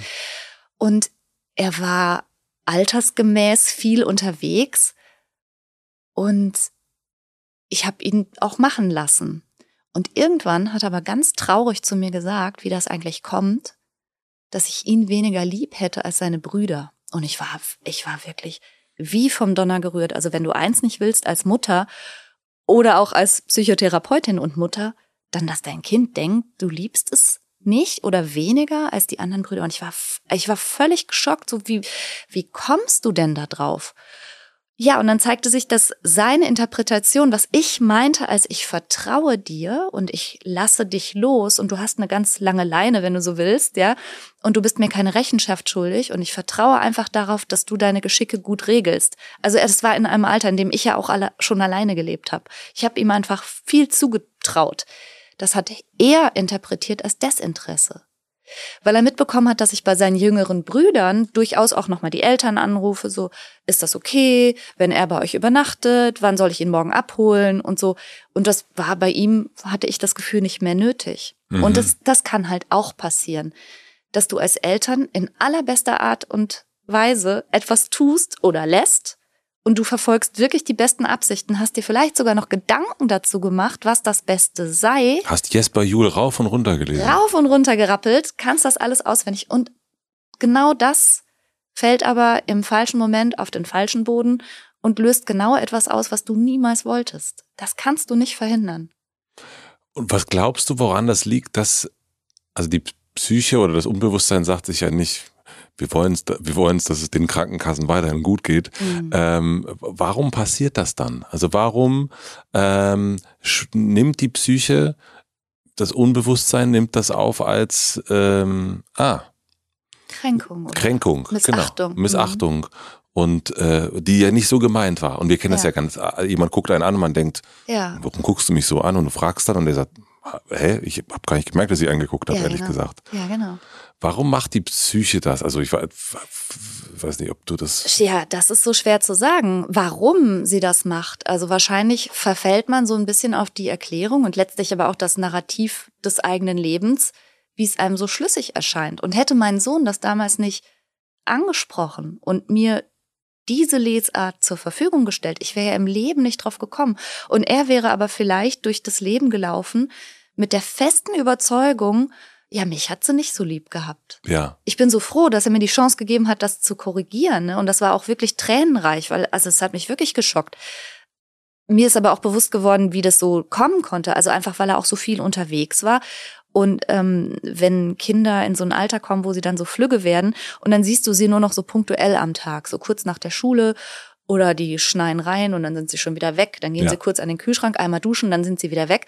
Und ich habe diese winzigen Zeitfensterchen, glaube ich, blöderweise dann zwischenzeitlich doch noch genutzt, um sowas wie Erziehung ans Kind zu kriegen. Sowas wie, lass doch deine Sneakers nicht bitte im Flur liegen und so. Mhm. Also, dass die Kontakte, die wir hatten, aus Sicht meines Sohnes dann auch noch blöd waren. Ja, verstehe ich auch. Dieses so, man, man, man hat eigentlich nicht viel Zeit, aber man meckert und äh, ja. Mh. Also es war für mich augenöffnend, dass das dazu führen kann, und das hätte tatsächlich so kommen können, wie du sagst, dass in seinem Unbewussten verankert wird, nahestehende Personen oder eigentlich die Personen, von denen ich am meisten erwarten darf, dass sie mich lieben, sogar vielleicht in gewisser Hinsicht bedingungslos lieben, tun das nicht. Hm. Das ist ja eine katastrophale ein katastrophales Narrativ, das da hätte Wurzeln schlagen können. Und es hätte sein können, dass er in späteren Liebesbeziehungen zum Beispiel misstrauisch wird oder gar nicht annehmen kann, dass ihn jemand liebt, weil er denkt, aber ja, so richtig nicht, weil so richtig liebenswert bin ich nicht. Boah, was da alles draus hätte wachsen können. Oder? Ja, Wahnsinn. Ja, mich hat es auch unfassbar geschockt. Und was hast du dann verändert? Ganz viel reden. Immer wieder sagen, ich liebe dich, ich liebe dich. Ja. ja. Also sagen wir tatsächlich viel. Mhm. Also ich glaube, unsere Familie ist da ein bisschen, äh, was das angeht, speziell. Aber nicht nur das. Also wir versuchen, glaube ich, wirklich viel zu sprechen. Ich frage viel nach. Und ganz global habe ich mir zu Herzen genommen, was ich bei John Gottman gelesen habe. Das ist so ein großer ähm, Beziehungsforscher, der mhm. hat sich mit Liebesbeziehungen und romantischen Beziehungen beschäftigt und dem Gelingen von Beziehungen. Und ich habe das einfach mal auf unser Familienleben übertragen. Er sagt, es ist eigentlich so eine ganz einfache Faustregel, Faustregel, die ist 5 zu 1. Wenn du einmal gemeckert hast oder hattest eine negative Interaktion oder irgendwas Unaufmerksames, Rüffeliges oder so, dann braucht es fünf positive Interaktionen, liebevolle Worte, nette Gesten, Freundlichkeit und was Zugewandtes, um das ausgeglichen zu fühlen. Hm. Und nachdem mir dann klar war, ich rede mit meinem Sohn wirklich nur noch über dreckige Wäsche, Sneakers, die im Flur liegen und ob er nicht mal guten Morgen sagen möchte, wenn er in die Küche kommt. Wie doof ist das? Weil man als Eltern ja auch immer denkt, die Kinder wissen eh, dass ich sie lieb habe, oder? Ja, ja, ja. Klar, also man, ja, absolut, ja. Und ich habe mir aber angewöhnt, nach Möglichkeit die Dinge auch zu verwörtern, die ich fühle. Und zum Beispiel ihm auch zu sagen, dass ich finde, dass er seinen Freundeskreis wahnsinnig toll ähm, managt, dass meiner Wahrnehmung nach er jemand ist, der sehr verbindend ist und auch mit unterschiedlichsten Menschen gut umgehen kann. Oder ich sage, dass mir auffällt, wie ausgesprochen freundlich er mit älteren Menschen umgeht und wie interessiert oder so. Ich sage ihm solche Sachen. Du sagst, und ich, mir fällt auf, dass du deine Sneakers. Und die Sneakers, räum die weg. Und, und mir fällt auf, dass du die Sneakers immer noch nicht wegräumst, aber ich liebe dich. ja, so ungefähr. Wie schön. Und hat sich das dadurch für euch verändert auch? Ja. Ja. Ja. Super, voll geil. Ähm, da gibt's ja auch noch so ein, so ein, so ein ähm, also du, wenn man so deinen Podcast hört und auch dein, dein Buch liest, dann gibt's ein Wort, was da fällt, ne? Tacheles. Und ähm, das ist ja auch sehr, Tacheles ist ja konkret, unverblümt, Mhm. direkt, äh, nicht drumrum reden und so weiter und so fort. Ja. Wie navigierst du Empathie und Tacheles? Also Ja, witzig. Es ist witzig, dass du das sagst. Ich bin neulich in, in einem Interview gefragt worden, wie ich Sachen sensibel rüberbringe. Und da habe ich auch gesagt, gar nicht sensibel. Ehrlich gesagt, sensibel ist nicht so sehr meine Sprache. Allerdings bin ich auch nicht brutal. Ähm, was ich mache, ist, dass ich zum Beispiel jetzt in einer therapeutischen Interaktion sage, darf ich mal was Freches sagen? Mhm. So. Und dann ist es aber ja, dass ich meine, ich kenne das auch, dass ich manchmal frage, ich weiß nicht, ob ich das fragen darf. Und Ja, so. es dann ist aber, sage ich's. ja, aber es ist natürlich auch so, da sagt ja kaum jemand nein. Ja, eben. Und schon hast Du du, was Fuchs. gesagt. schon hast du Tacheles spät. gesprochen. Zu spät. Ja. Ja, okay, so ja. machst du das. ja, oder ich sag sowas wie, hm, ich könnte mir aber vorstellen, dass in so einer Situation Leute auch schon mal richtig pissig reagieren, oder nicht? Mhm. Ne, ich stelle es einfach zur Verfügung. Ich Ja. äh, sag ja nicht, ähm, Mhm. bist du doof oder Mhm. sowas. Ne? Also ich, wie gesagt, ich bin nicht brutal und ich bin auch nicht unhöflich, aber ich finde, manche Sachen sollten ja schon auch benannt werden oder nicht weggeweichspült. Wie schaffst du es, dass du nicht mitgefühlsmüde wirst? Äh, das schaffe ich gar nicht so gut. Tatsächlich muss ich mich davor schützen. Ich habe eine Zeit lang auf so einer Traumatherapiestation zum Beispiel gearbeitet und da, das ist ja so ein Berufsfeld, wo die Mitgefühlsmüdigkeit Menschen auch ereilt und auch das ist ein Schutz der Psyche. Ja. Ich bin ja in der luxuriösen Situation, dass ich das so ein bisschen dosieren kann, ähm, um da nicht diesbezüglich auszuleiern ne, oder abzustumpfen. Aber es ist eine Gefahr in unserem Beruf. Das kann ich mir vorstellen, auch Ja. gerade wenn man dann nach Hause kommt, man hat dann seine Kinder, seinen Mann und so weiter Ja. und so fort und die haben dann auch noch irgendein Thema. Also ich habe äh, hier Mariana Lecki interviewt und die äh, ist auch äh, Kind von einem ähm, Psychiater und ähm, und da gab's, die hat diesen Spruch gesagt, äh, der Schuster hat die die die kaputtesten Schuhe oder so Mhm. irgendwie so in der Richtung, ne, weil das dann einfach so, ach jetzt äh, ja wird schon. Also Ja. dass das äh, da man irgendwie eher so drüber geguckt hat. Ja, stimmt. Äh, das ähm, höre hör ich auch öfter. Ja. Mm. Das Bewusstmachen dann wiederum, was hilft. Ja, aber das habe ich tatsächlich, also es klingt auch vielleicht ein bisschen ähm, skandalös und mir ist auch das Privileg, das darin liegt, bewusst, aber ich habe zum Beispiel noch nie äh, Vollzeit gearbeitet. Noch nie, weil ich halt gespürt habe, ich werde mit meinen Kindern ruppig und ungehalten und ich reagiere geräuschempfindlich und all das, was man als Mutter mit drei Söhnen vielleicht nicht unbedingt braucht, ab einer bestimmten Stundenzahl. Also ich konnte das wirklich so stundenmäßig an mir selber merken. Und natürlich, wenn man selbstständig arbeitet, ich zumindest hatte und habe bis heute die Neigung, dass ich immer denke, ja komm, die Stunde kannst du noch machen. Ja, Oder auch gerade aus Mitgefühl, dass ich denke, Mensch, den Leuten geht so schlecht. Und wer bin ich, dass ich jetzt mein Befinden wichtiger nehme als das Befinden einer gequälten Person, die sich hilfesuchend an mich wendet? Natürlich bin ich immer total bereit gewesen zu sagen, ja komm, dann hänge ich halt eine Stunde dran. Oder dann mache ich halt die Mittagspause mal durch. Oder dann führe ich halt abends noch mal ein Telefonat. Die Gefahr ist riesig groß in unserem Beruf. Also alle Menschen, die einen helfenden Beruf haben, kennen das, glaube ich, von sich, behaupte ich jetzt mal. Und dann habe ich aber gemerkt, ja, das geht aber nicht, weil dann die Leidtragenden die sind, zum Beispiel meine Kinder, meine Familie, dass ich dann abends keinen Bock mehr habe zu reden, dass ich nichts mehr hören kann, alles nur noch so abkürzen will mhm. und eigentlich meine Ruhe brauche. Und das haben die nicht verdient. Das geht halt nicht. Deshalb bin ich da irgendwann ziemlich strikt geworden, zu sagen, nein, das ist meine Arbeitszeit und mehr geht nicht. Wie viel arbeitest du jetzt? Ah, jetzt ist es ja gar nicht so richtig zu beziffern, weil ich ja jetzt so komische Sachen mache. Ich bin ja jetzt überhaupt nicht mehr so abrechenbar stundenweise mhm. in meiner Praxis, sondern durch den Podcast und das Buch und was weiß ich, Live-Sachen, Interviews, mein Online-Kurs ich kann das nicht sagen, wie viel ich jetzt arbeite. Ich kann auch ehrlicherweise nicht mehr sagen, wo die Grenze verläuft.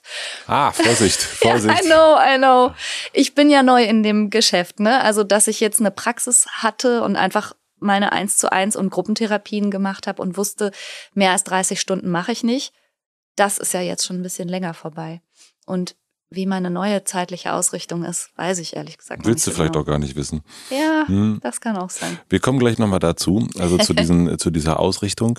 Ähm, ich bin noch über ein Wort gestolpert, was ich auch ganz oft im Hotel Matze höre. Ja. Äh, und zwar ist das Bauchgefühl. Mhm. Also wenn ich Menschen irgendwie nach Tipps frage oder also wie und was und so weiter, und das ist immer, ja, hör auf deinen Bauch, hör auf deinen Bauch, hör auf mhm. deinen Bauch.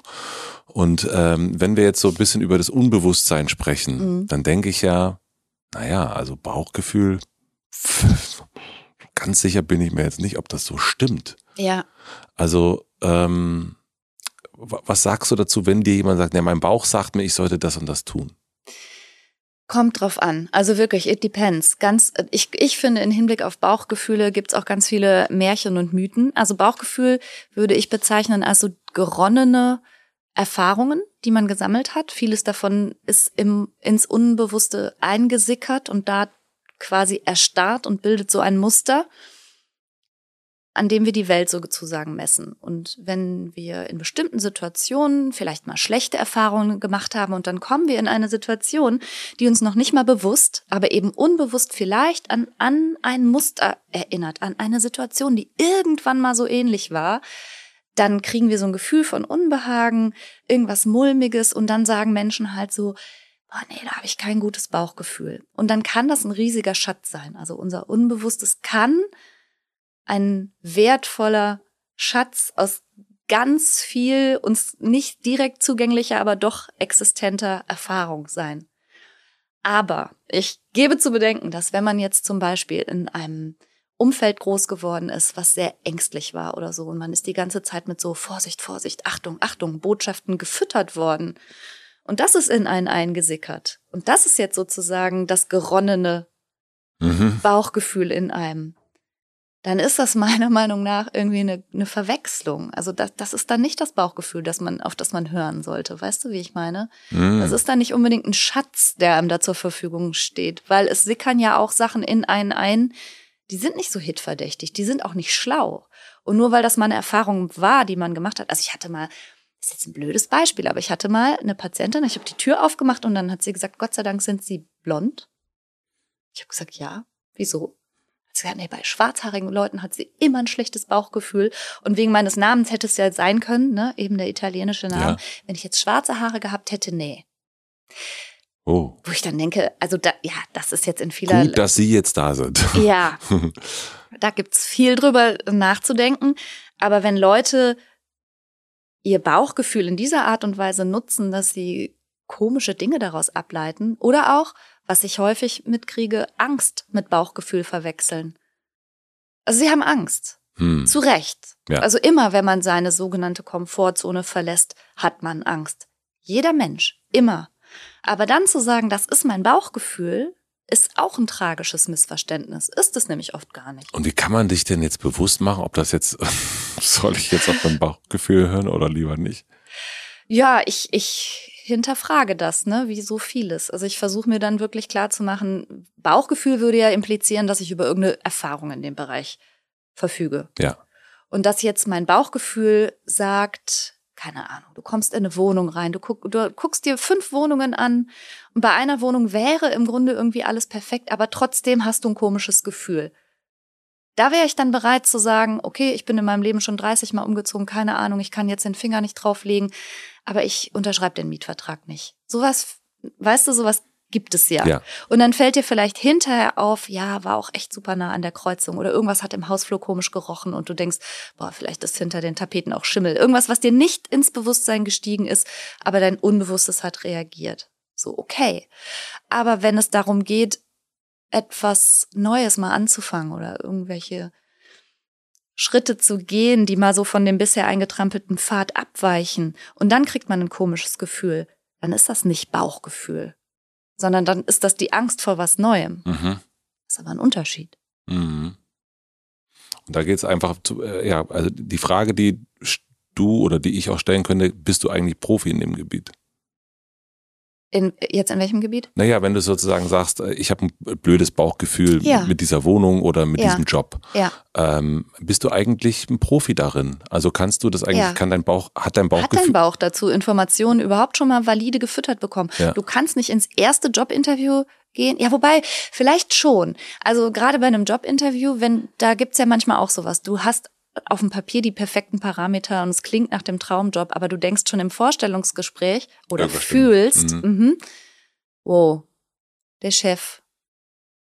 Na, du hast natürlich Interaktion gehabt in deinem Leben. Eben, weil für Interaktion bist du schon Profi. Und Ja. dass der irgendwie sowas, hm, weiß ich nicht, misogynes oder was komisches, Mhm. großkotziges ausstrahlt oder so, das spürt dein Bauch vielleicht schneller, als dein Kopf das gerne Ja. hätte. Insofern, ich würde es einfach nur hinterfragen. Ich sage ja nicht per se, Bauchgefühl ist was Blödes. Ja. Ich würde nur nicht allzu schnell sagen, erstens Bauchgefühl ist was Gutes. Das kommt ganz drauf an, womit der Bauch gefüttert wurde. Und ich würde nicht Angst mit Bauchgefühl verwechseln. Das sind so die Punkte, wo ich drauf schauen würde.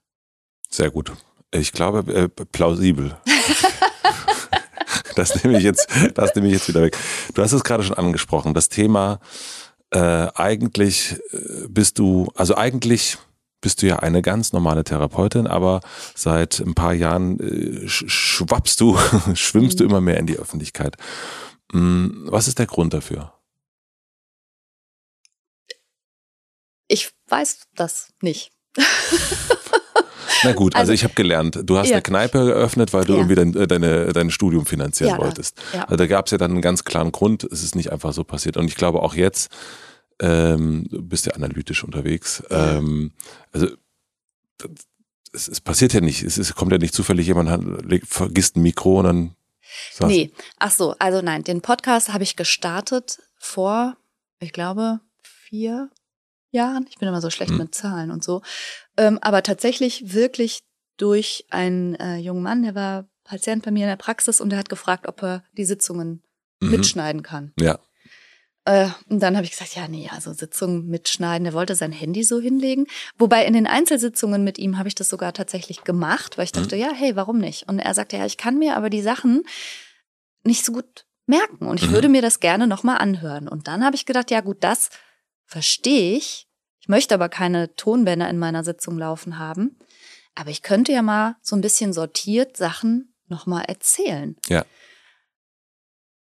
Und zur gleichen Zeit habe ich übrigens auch mein, mein, wenn man so will, Newsletter gestartet, der heißt Flipchart Post, weil auch Patientinnen und Patienten nach der Gruppentherapie immer die Flipcharts, die so entstanden sind in der Sitzung, abfotografiert haben. Und so ging das irgendwie los, dass dann Leute gesagt haben, ah Franka, ich habe mein Handy nicht mit oder so, kannst du das für mich fotografieren? Kannst du mir das zuschicken? Dann habe ich dann immer gedacht, ja, so, aber ohne Kontext ist das blöd. Dann habe ich angefangen, zu den Flipcharts immer noch so einen kleinen Text zu schreiben, um nochmal den Gedankengang klar zu machen, hinter unserer wilden Skizze, die dahinter auf dem Flipchart ist, was haben wir uns denn dabei gedacht und was waren so die Kernelemente? Und daraus, also aus dieser Kombination aus, ich kommentiere diese Flipcharts oder eine Frage war diese Woche in der Praxis ganz relevant, sind so die Inhalte für die ersten Podcast-Episoden entstanden. Und ich habe die am Anfang nur ganz sporadisch gemacht. Immer mal, wenn ich Zeit hatte oder wenn ich dachte, oh, das war interessant.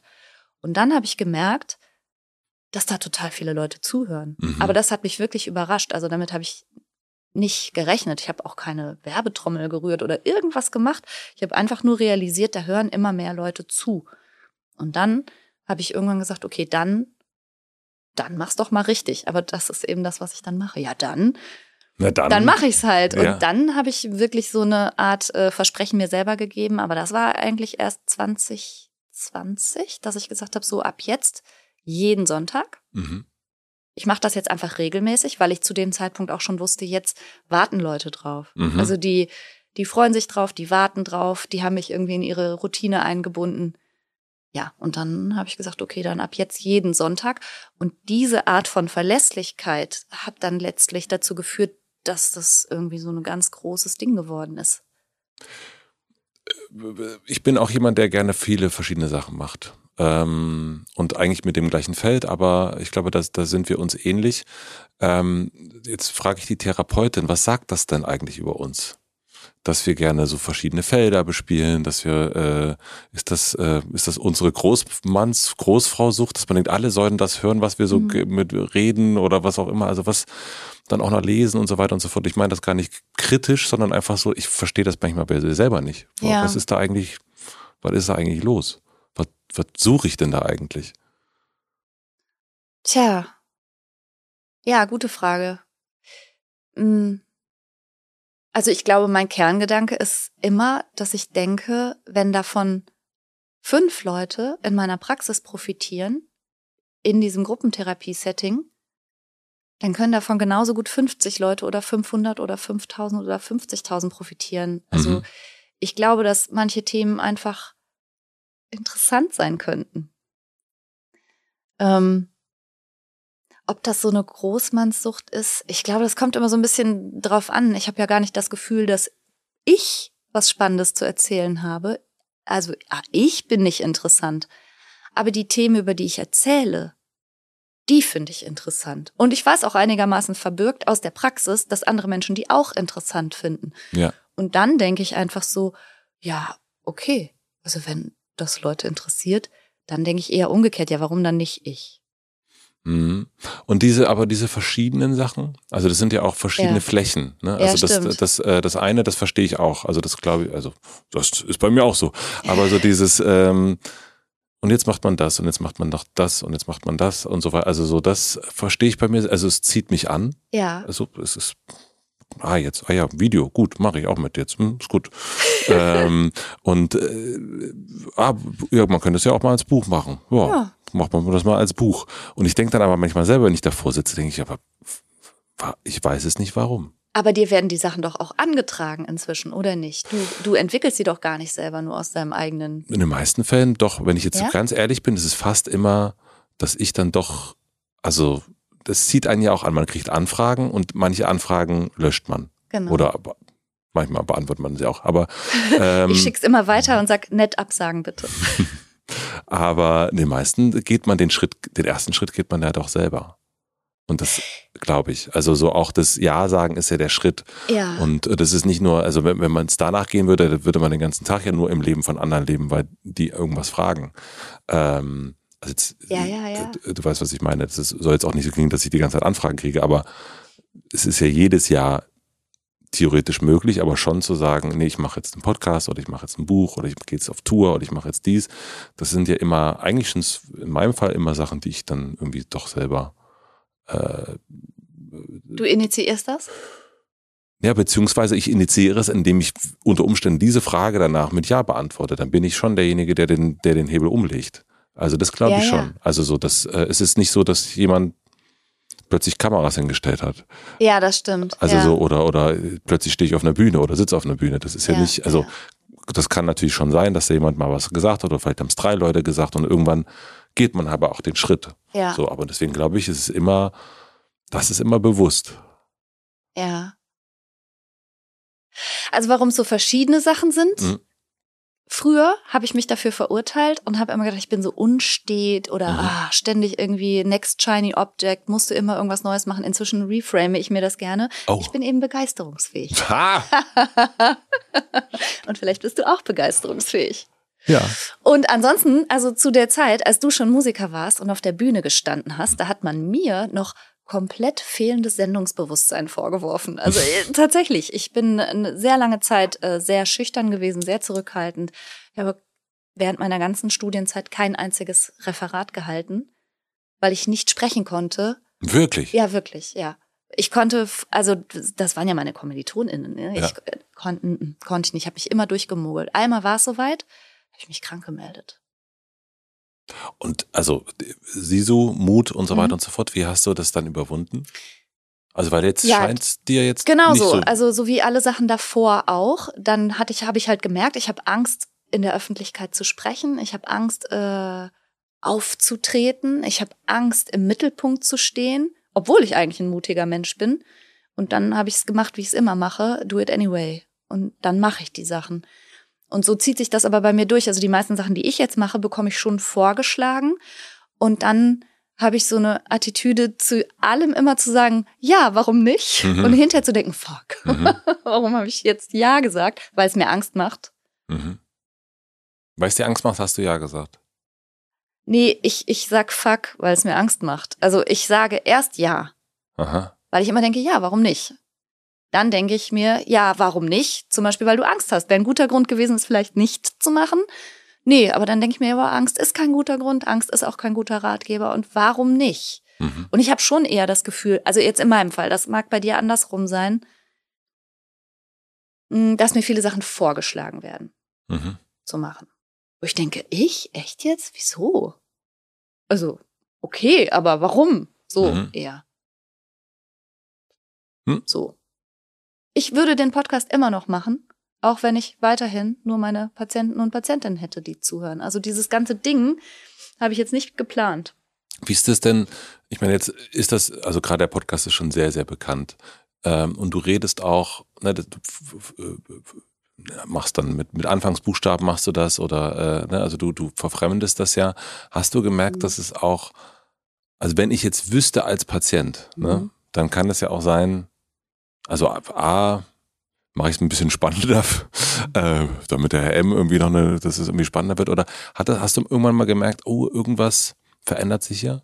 Nee, also zum Glück nicht. Ich sage ja immer, wenn ich Fallgeschichten erzähle, dass ich die stark abstrahiere. Und das tue ich auch. Ne? Ja. Also ich, ich fände es wirklich ganz, ganz schlimm, wenn jemand mir in der Praxis vertrauensvoll begegnet und mir sein Leben erzählt und hört das dann zwei Wochen später im Podcast. Also das geht auf keinen Fall. Das spricht ja gegen alles, wofür Ja. man als Therapeutin steht. Deshalb sind die Fälle so stark abstrahiert, dass sich, glaube ich, die Patienten und Patientinnen nicht unbedingt selber. Also allenfalls sowas, dass die denken, oh, kommt mir ganz bekannt vor, hat die noch so jemand in der Praxis? Mhm. So. Ja. Aber es war noch nie jemand irgendwie, also es hat mich noch nie jemand angesprochen und gesagt, hä, das bin doch ich. Ah, super. Ja. Nee, das, das würde ich mir nicht verzeihen, das fände ich ganz schlimm. Und hast du dich aber, ich weiß nicht, ob du das sagen kannst, aber äh, auch mal dabei äh, erwischt, oh, das ist aber eine interessante Geschichte für meinen Podcast. Hm, nee. Nee. Mhm. Weil das ist ja manchmal, denkt man ja, das ist ja mal, also das habe ich noch nie gehört. Also ich höre wirklich viele Sachen, die ich noch nie gehört habe und interessant finde, aber die, also äh, gerade wenn es so super außergewöhnliche Geschichten sind, dann werden die mit Sicherheit nicht im Podcast drankommen, weil, Weil die eben- so ah, mhm. unique sind, weißt du? Das geht nicht. Gibt es einen Rat, den du anderen Menschen, anderen Therapeutinnen und Therapeutinnen geben würdest, die auch in die Öffentlichkeit sozusagen so langsam reinziehen? Also es, es gibt ja auch gerade, das sehe ich auf Instagram, immer mehr in dem Bereich auch, dass es immer mehr Ja. Therapeutinnen gibt, die auch diese Möglichkeit nutzen. Ne? Und da gibt's dann die, die Kacheln mit den Weisheiten und so weiter Mhm. und so fort und, äh, und die Live-Sessions und auch andere Podcasts und so weiter. Gibt es etwas, was du dir mitgeben kannst, schon aus deiner Erfahrung? Ja, also erstmal finde ich das begrüßenswert. Also ich habe schon länger vor Corona auch viel online äh, gemacht und ich bin nicht bereit, dieses riesige Feld, einschließlich Instagram und TikTok, den Life-Coaches zu überlassen. Das finde ich wirklich fahrlässig. Und ich weiß, dass viele TherapeutInnen das schwierig finden und sagen, ja, aber ganz ehrlich, man kann nicht auf einer Instagram-Kachel irgendwas sinnhaft zusammenfassen. Das Leben ist viel, viel komplexer. Unsere Arbeit ist viel, viel komplexer. Die Lösungen, die Menschen sich wünschen, passen nicht in 140 Twitter-Zeichen und so. So funktioniert das doch nicht. Und das verstehe ich. Und das ist natürlich auch die reine Wahrheit. Und gleichzeitig fände ich es halt blöd, wenn wir in der Öffentlichkeit gar nicht stattfinden würden. ja.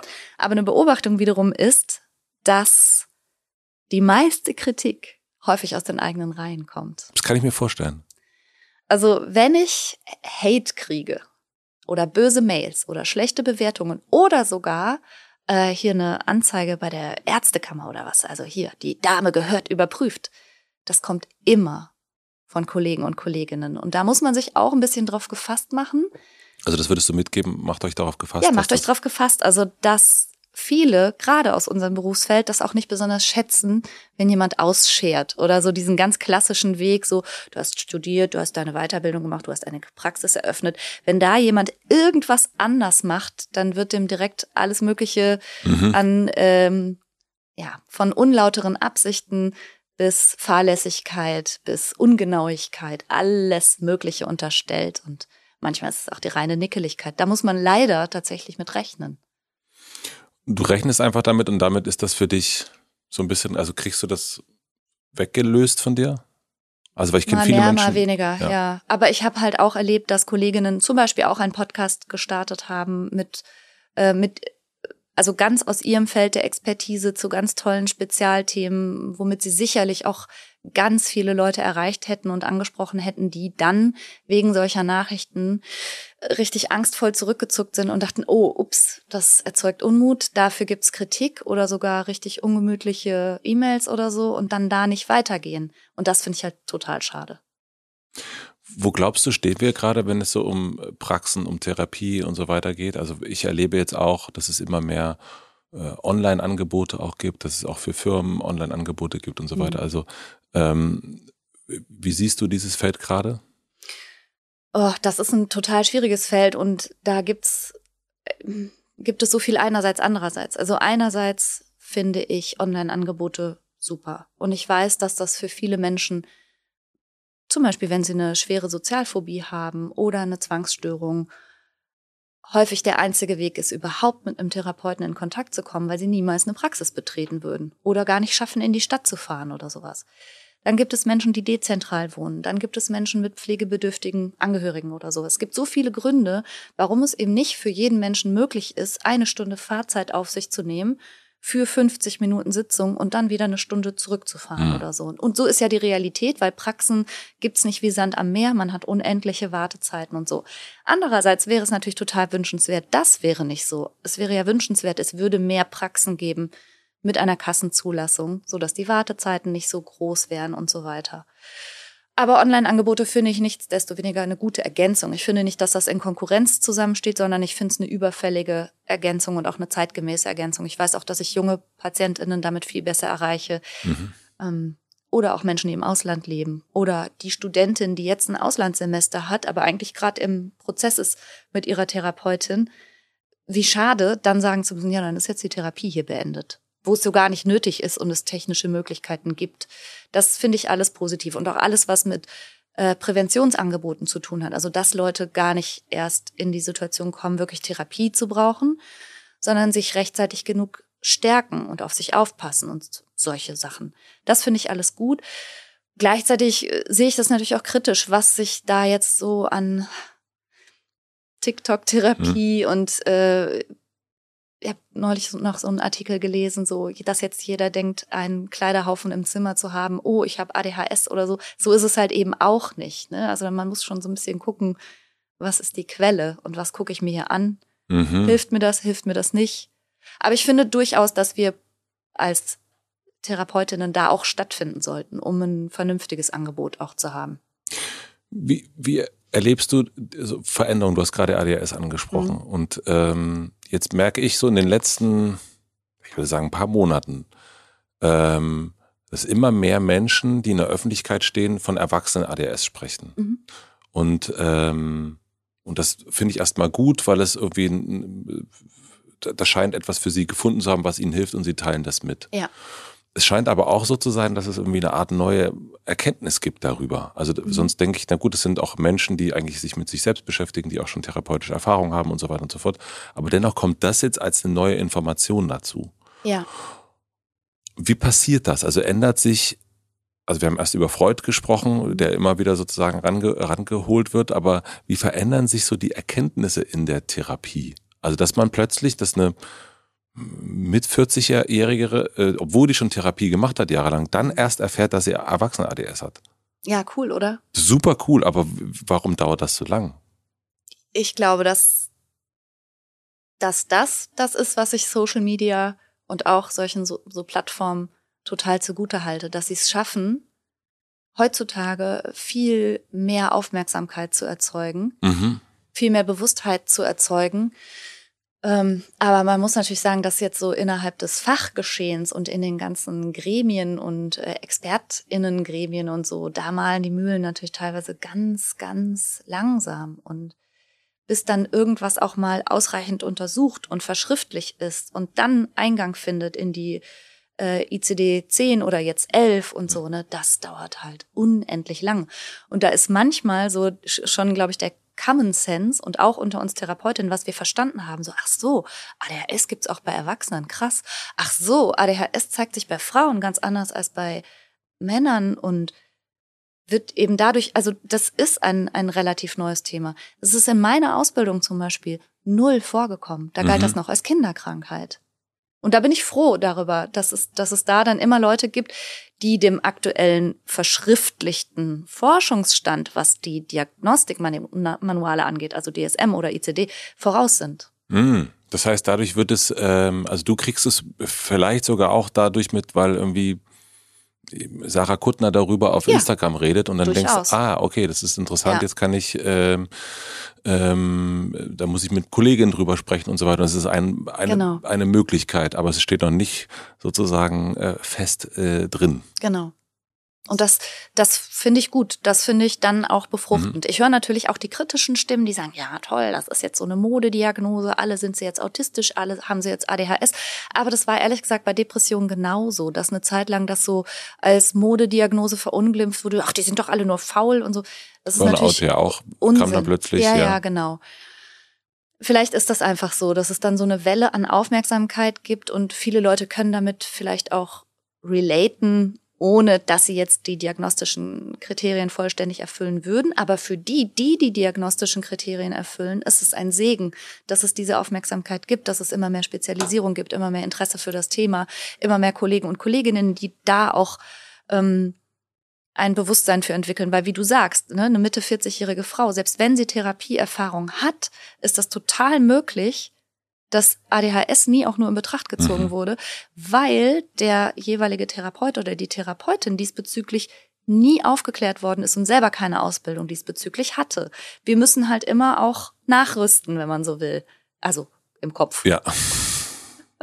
Nicht, äh, Ungeschickt gewählte Worte. Nein, nein, nein, nein. Es ist eine perfekte Überleitung. äh, weil äh, ich habe mich nämlich auch gefragt, welche Rolle Therapie bei all diesen gesellschaftlichen Problemen ja. irgendwie ähm, spielt. Mhm. Also ob das Rassismus ist, ob das äh, soziale Ungerechtigkeit ist oder jetzt aber auch sowas wie Aufrüstung äh, mhm. ist. Das sind ja ganz viele Themen, die uns jetzt gerade so beschäftigen. Ja. Ähm, und welche Rolle spielt da Therapie, würdest du sagen?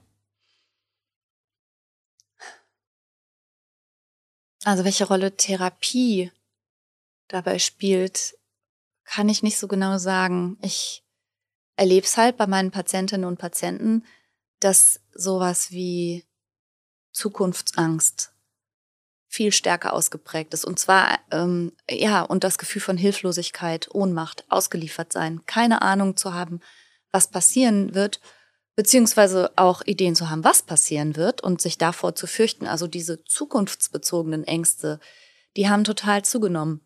Aber es wäre jetzt auch gelogen, wenn ich sagen würde, und die Lösung lautet Doppelpunkt und dann drei Worte. Ich glaube, die Situation ist ja für uns alle gleich neu. Also, dass wir eine, eine Klimakatastrophe haben, dass wir Krieg vor der Haustür haben, das ist ja unbestritten. Aber es gibt noch keine probaten, gegangenen Wege. Wie gehen wir jetzt, wie gehen wir jetzt damit um? Außer eben sich selbst zu stärken, ähm, sich selbst äh, zu wappnen, auf sich aufzupassen, sich zu erlauben, dass es einem trotzdem auch mal gut gehen darf, auch wenn die Welt da draußen nicht so gut ist und so. Aber das ist total schwer zu sagen, was da im einzelnen Therapie jetzt tun kann. Ich habe mich das gefragt, wenn es gerade so an, wenn es politisch sehr polarisierend ist mhm. unter Umständen. Ja, und wir erleben das auf Social Media, dass es ja. irgendwie, also zumindest beobachte ich, dass das Diskussionen schon ziemlich heftig äh, ähm, mhm. äh, geführt werden. Und ich denke dann manchmal, wenn es dir gut gehen würde, Mhm. also wenn es dir psychisch gut gehen würde, ich kenne niemanden, den es irgendwie total gut geht, der so einen Scheiß schreibt. Ja, das stimmt. Ja. Und äh, deswegen auch die Überlegung, naja, was, also so, das ist ja nicht in Anführungsstrichen normal, was da geschrieben wird oder auch was, was, was passiert da drauf. Also ne, wenn, wenn Leute sagen, wir wollen einen Krieg führen und so weiter und so fort, das ist ja nicht, ich sage, wenn es dir psychisch gut geht, das, also würdest du das nicht machen. Ja. Deswegen meine Frage Richtung, was kann Therapie da eigentlich Das leisten? stimmt, aber das trifft ja zu auf alles, wo Menschen sich in irgendeiner Weise extrem verhalten. Also es geht sozusagen in beide Richtungen. Ähm, in den Extremen liegt nie Gesundheit. Also man findet sie da nicht, aber wenn man die, die, die gesunde Mitte verlassen hat, dann, dann wird's auch schon mal brenzlig und gefährlich und dann verhält man sich auch irrational. Ne? Also ja, das stimmt. Also jede Art von gefährlichem Verhalten fußt wahrscheinlich darauf, dass jemand nicht mehr im Lot ist. Hm. Und wie könnten wir das schaffen? Also wenn ich jetzt so mit Freunden oder Bekannten rede, die eine Praxis haben, und dann ist es meistens so, dass es Menschen sind wie du und ich, die uns ähnlich sehen, äh, auch den, den äh, Therapeutinnen ähnlich sehen und eigentlich einen ähnlichen Hintergrund Mhm. haben. Aber wie kriegt man es hin, dass sich diese Räume öffnen könnten? Also dass wir ähm, eben nicht nur die Prenzelberger in der Therapie haben in Berlin, jetzt Mhm. mal so ganz spitz, sondern eben auch die Neuköllner. Ich habe die Neuköllner Ja? in Therapie. Aber Ja, wie hast du das naja, geschafft? aber, nein, ein- aber das ist ja eine Standortfrage. Okay. Wenn mhm. jetzt alle Therapeuten natürlich nur in die schicken Innenstadtlagen gehen mit ihren Praxen, Mhm. werden sie entsprechend das Klientel anziehen, das dort im Radius lebt und für die diese Praxis erreichbar ist. Das, ist eine Standortfrage. ja, und das ist natürlich wiederum die kluge Idee zu dem, was wir eingangs gesagt haben, dass Kassensitze tatsächlich an einen Ort gebunden sind. Das ist genau der Hintergrund. Die, die Kassenärztliche Vereinigung möchte, dass Therapiepraxen äh, gleich verteilt erreichbar sind für Menschen. Und Mhm. natürlich müsste es genauso viele Praxen geben in Neukölln wie am Prenzlauer Berg. Und da hast du dann aber auch das entsprechende Klientel. Also das ist jetzt nicht sozusagen meine Arbeitsrealität. Also in meiner Praxis sind eher die wenigsten PatientInnen mir sehr ähnlich. Und du hast dann auch Menschen mit Migrationshintergrund und äh, ja, jetzt bei mir auf dem Dorf das jetzt nicht so viel, Ja, aber ja. auch, ja. ja. Ja. Oder andere, ne? Also das ist ähm, Aber ich habe vorher in Duisburg zum Beispiel in der Praxis gearbeitet Mhm. oder in Neuss im Krankenhaus oder so. Oder auch, auch in Duisburg im Krankenhaus. Klar hat das immer auch mit dem Ort zu tun, mhm, wo du deine Praxis hast. verstehe ich. Ich würde ähm, noch was äh, ähm, zu deiner Beziehung fragen wollen. Zum Thema Liebe. Mhm. Ähm, weil du hast, arbeitest mit deinem Mann zusammen, ihr habt das, äh, Christian, ihr habt das ähm, äh, Buch auch zusammengeschrieben jetzt oder er hat dich dabei unterstützt. Mm, Und eine Sache, die ich auch kenne, ähm, ist die Frage, wie kriegt man das gut hin, dass man auf der einen Seite die Autonomie bewahrt und gleichzeitig aber auch ähm, das gemeinschaftliche, die gemeinschaftliche Lust, etwas zusammen zu machen. Also wie Ja. kriegt ihr das beide hin, auch gerade noch im gleichen Job äh, und, so, und dann auch noch zusammenarbeitend und so weiter? Also wie kriegt ihr diese, ähm, diese Trennung hin? Ja, gute Frage. Also ja, wir Oder kriegt ihr sie überhaupt hin? Ja, irgendwie finde ich, wir kriegen das hin. Ja. Christian sagt das oft, wir lassen uns gegenseitig total in Ruhe. Mm, Und damit meint er sowas wie, dass wir trotz, dass wir, klar, wir leben zusammen, wir arbeiten teilweise zusammen. Er hat, er arbeitet aber auch noch viel in Krankenhäusern. Also er ist oft auch mal zehn Tage, weiß ich, in Eisenhüttenstadt in der Mhm. Klinik oder so. Ne? Ja. Also er arbeitet in verschiedenen Krankenhäusern und ist dann oft auch tagelang woanders.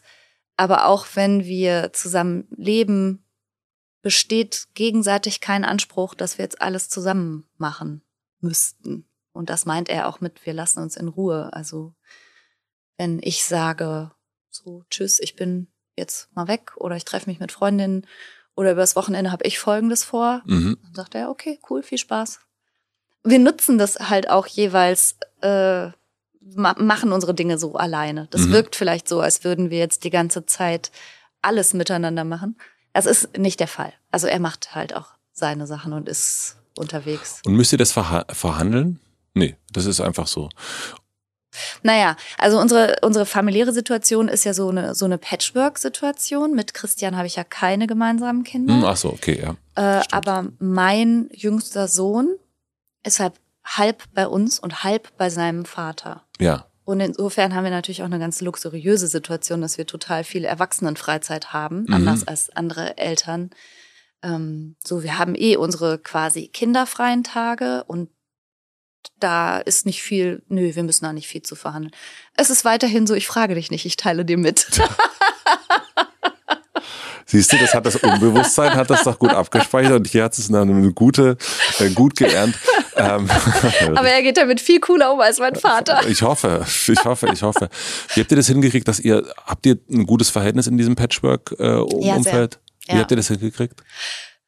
Also, ich, warte mal, ich, vielleicht noch, wie hast du das für dich vor allen Dingen hingekriegt? Weil ich glaube, wenn eine Ehe scheitert, wenn man sich scheiden lässt, dann ist es ja auch äh, eine Enttäuschung, glaube ich. Ja, sehr, ja. Und, ähm, und da nicht irgendwie nach der ersten Ehe schon zu sagen, oh nee, äh, nee, äh, nee. Hm. Wie hast du das für dich hingekriegt, dass du dieses, nee, wir machen das, probieren wir jetzt einfach ein drittes Mal. Hm. Ja, da wundere ich mich selber, ne?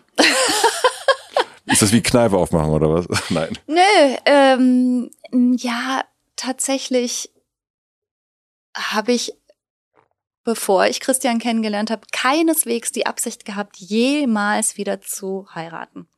Und meine Kinder haben auch gesagt, sie können die Trennung gut verstehen, das mhm. ist okay. Aber, und das war so die Ansage von meinen Söhnen, wenn du mal einen neuen Freund hast, den werden wir hassen. Oh, oh schön. Guten Morgen. Schon so mit Ansage. Mhm. Mhm. Von daher hatte ich keinerlei Bestrebungen, äh, demnächst eine feste Beziehung einzugehen oder gar nochmal zu heiraten. Aber als ich Christian dann kennengelernt habe und wir hatten dann die Beziehung und es hat so gut funktioniert tatsächlich, auch mit den Kindern, die ihn ja eigentlich so doll hassen wollten. Das Gegenteil war dann der Fall. Da war es dann einfach total stimmig und schön und für Christian ist es die erste Ehe. Mhm. Ich wollte das dann einfach alles mit ihm auch gerne nochmal haben. Also eine, eine Hochzeit und dieses gegenseitige versprechen. Und das war mhm. gar keine Frage mehr. Und äh, zusammen mit den anderen Herren und Damen, die da jetzt da mit drin hängen auch? Ja, sagen wir mal, die eine Beziehung ist nicht so glücklich gelaufen und die Scheidung war auch mies. Mhm. Die mit dem Vater meines jüngsten Sohnes haben wir dahingegen einen ganz tollen Kontakt. Mhm. Also wirklich freundschaftlich und verbringen auch äh, Freizeit miteinander. Also alle miteinander. Mhm aber auch mal nur die Männer miteinander. Und das ist wirklich super, ja. In deiner Praxis, wenn es um Angst geht, wenn es um Depressionen geht, wenn es um Sucht geht, mhm. ähm, wie oft geht es davon auch um Liebe? Ganz oft. Also tatsächlich als Mensch, als soziales Wesen, als bindungsorientiertes Wesen gehen halt die meisten Menschen Bindungen ein. Also Alleinsein ist, glaube ich, für viele Menschen eine so erschreckende Vorstellung, so unaushaltbar, dass sie in Beziehungen verharren, die ihnen eigentlich gar nicht gut tun. Und mhm. das ist ganz oft so, dass wir auch in diesem Kontext auf Schieflagen in der Beziehung zu sprechen kommen. Ehrlicherweise. Also muss ich echt sagen, ja. Also das ist dann, weil ich, ne, wir hatten es erst schon gehabt, äh, oft kommt das, die sogenannte Kindheit hoch oder mhm. das, das, äh, und deswegen ähm, dachte, war meine Vermutung eben auch, dass es, also ganz oft sind ja Sachen dann auch aus aktuellen Beziehungen, die einen irgendwie nicht gut fühlen lassen oder wenn ja. da was nicht, nicht funktioniert. Aber natürlich wird ehrlicherweise auch umgekehrt ein Schuh daraus. Also wenn jemand depressiv wird, legt sich das auch auf die Beziehung. Also es geht natürlich in beide Richtungen. Es kann sein, dass dich eine ungute Beziehungsqualität, die du so nicht benennen oder wahrhaben möchtest oder ne, wie auch immer da die Gemengelage ist, dass das dazu beiträgt, dass es dir nicht so gut geht oder dass du schlechte Gefühle wegkonsumieren willst oder mhm. was auch immer. Oder auch also Angststörungen zum Beispiel, wenn man da mal genauer hinschaut, ist die Angstsymptomatik häufig etwas, was die Beziehung im Grunde stabilisiert. Also der Klassiker ist jetzt. Das musst du nochmal sagen, Entschuldigung. Manchmal ist es auch so, dass die Therapie veranlassende Symptomatik, zum Beispiel die Angst, etwas ist, was aber die Beziehung stabilisiert. Zum Beispiel die Frau die eine Angststörung hat ähm, und nicht mehr Auto fahren kann. Und das ist aber das, was dann der Mann übernimmt und übernehmen muss. Und hm. die Beziehung erfährt dadurch eine, eine Festigung, dass der Mann jetzt sozusagen in einer vermeintlich stärkeren Rolle ist und sie ohne ihn nirgendwo hingehen kann. Also sie kann ohne ihn nicht und er hat dadurch diese Position in der Beziehung, was die Beziehung an sich festigt. Also ihre Fluchtgedanken, die sie vielleicht hat, mal mehr, mal weniger bewusst, die erledigen sich dadurch. Die Beziehung wird durch die Angststörung gefestigt. Gut für die Beziehung? Schlecht? Well, ja, ja. Ja. Ja. Das sind so Zusammenhänge, da muss man halt schauen, ob und welche ah, jetzt Zusammenhänge verstehe ich das. Ja, ja, ja. Deswegen, äh, ich war nämlich irritiert, wie schafft es die Angst, dass die Beziehung fester wird, aber so wird natürlich in, in Schuh draus. Also ja, in meinem in meinem Buch habe ich, glaube ich, das Beispiel von der jungen Mutter, die sich mit ihrem Baby so ganz allein gelassen fühlte und im Grunde auch in Streits ihrem Mann immer vorgeworfen hat: Hör wenn ich sowieso den ganzen Scheiß alleine mache, dann kann ich es auch alleine machen. Wofür brauche ich dich eigentlich nochmal? Mhm. Was ja ehrlich gesagt häufig bei jungen Eltern so ist, dass die Rollen sich verschieben und das nicht ganz fair gefühlt wird von beiden, wie es jetzt läuft viel Enttäuschung passiert, viel Frustration. Und dann hat sie eine Angststörung bekommen, die erforderte, dass ihr Mann jetzt ganz viel machen muss, weil sie hat ja Angst. Mhm. Und insofern übernimmt natürlich manchmal die Symptomatik auch eine bestimmte Funktion, so im Gesamtkontext betrachtet. Ja, wie beim Körper, was wir erst hatten. Ne? Ja. Das ist dann einfach so ein, äh, ich breche mir den Arm, eigentlich ein Zeichen dafür, ich muss mal Pause machen oder verliere meine Stimme oder sowas. Ja. Wie viele Patienten siehst du noch in der Woche? Ach, im Moment ganz wenig. Mhm. Ich habe nur noch eine Gruppe. Also nur noch sechs Leute die Woche. Ja, aber das liegt daran, dass ich ja jetzt demnächst auf Tour gehe. Ja. Und es war ja absehbar, dass mhm. ich in der Zeit keine regelmäßige Therapie anbieten kann. Und das ist ja jetzt nicht zumutbar, dass mhm. ich neue Patienten und Patientinnen annehme und denen dann aber sagen muss, und übrigens vier Wochen sehen wir uns jetzt nicht. Das fand ich jetzt irgendwie nicht so cool. Ja. Deshalb habe ich quasi pünktlich zum Tourbeginn und zur Buchveröffentlichung, wenn die ganzen Lesungen und sowas anstehen, alle Therapien schön zu Ende gebracht. Mhm. Und meine letzte Gruppe ist am 28. fertig und da habe ich abends dann die Generalprobe. Wow. ja, das habe ich wirklich ganz gut getimt, ja. Also im Moment musste ich das zurückfahren. Und gibt's jemanden, der dann die Praxis übernimmt in der Zeit? Oder Nein. läuft, die läuft dann einfach, ist dann einfach mhm. leer in dem die, Moment? Ja. Ich habe, ja, ja, also ähm, Vermisst du es manchmal? Ja, ja, das kann ich schon sagen. Kann ich mir vorstellen. Aber das, was, ja, was mich tröstet, ist natürlich, dass ich weiß, ich kann ja jederzeit neu starten. Mhm. Wenn die zeitlichen Ressourcen wieder so sind, kann ich auch wieder loslegen. Aber dafür brauche ich eben auch die, die Verlässlichkeit. Also man kann keine Psychotherapie machen. Also Verlässlichkeit ist ein ganz wichtiger Faktor. Ja. Und solange ich die nicht mitbringen kann, kann ich das halt auch nicht machen. Ist auf jeden Fall eine ordentliche Zwickmühle, in der du da steckst. So ist es. Mhm. Ja, auf der einen Seite das Rufen von außen und das Rufen von äh, aus, aus dem Ort sozusagen. Ja, das stimmt. Bin ich gespannt, wie du, äh, wie du da durchnavigierst. Du wahrscheinlich auch. Ich lasse mich von mir selber überraschen.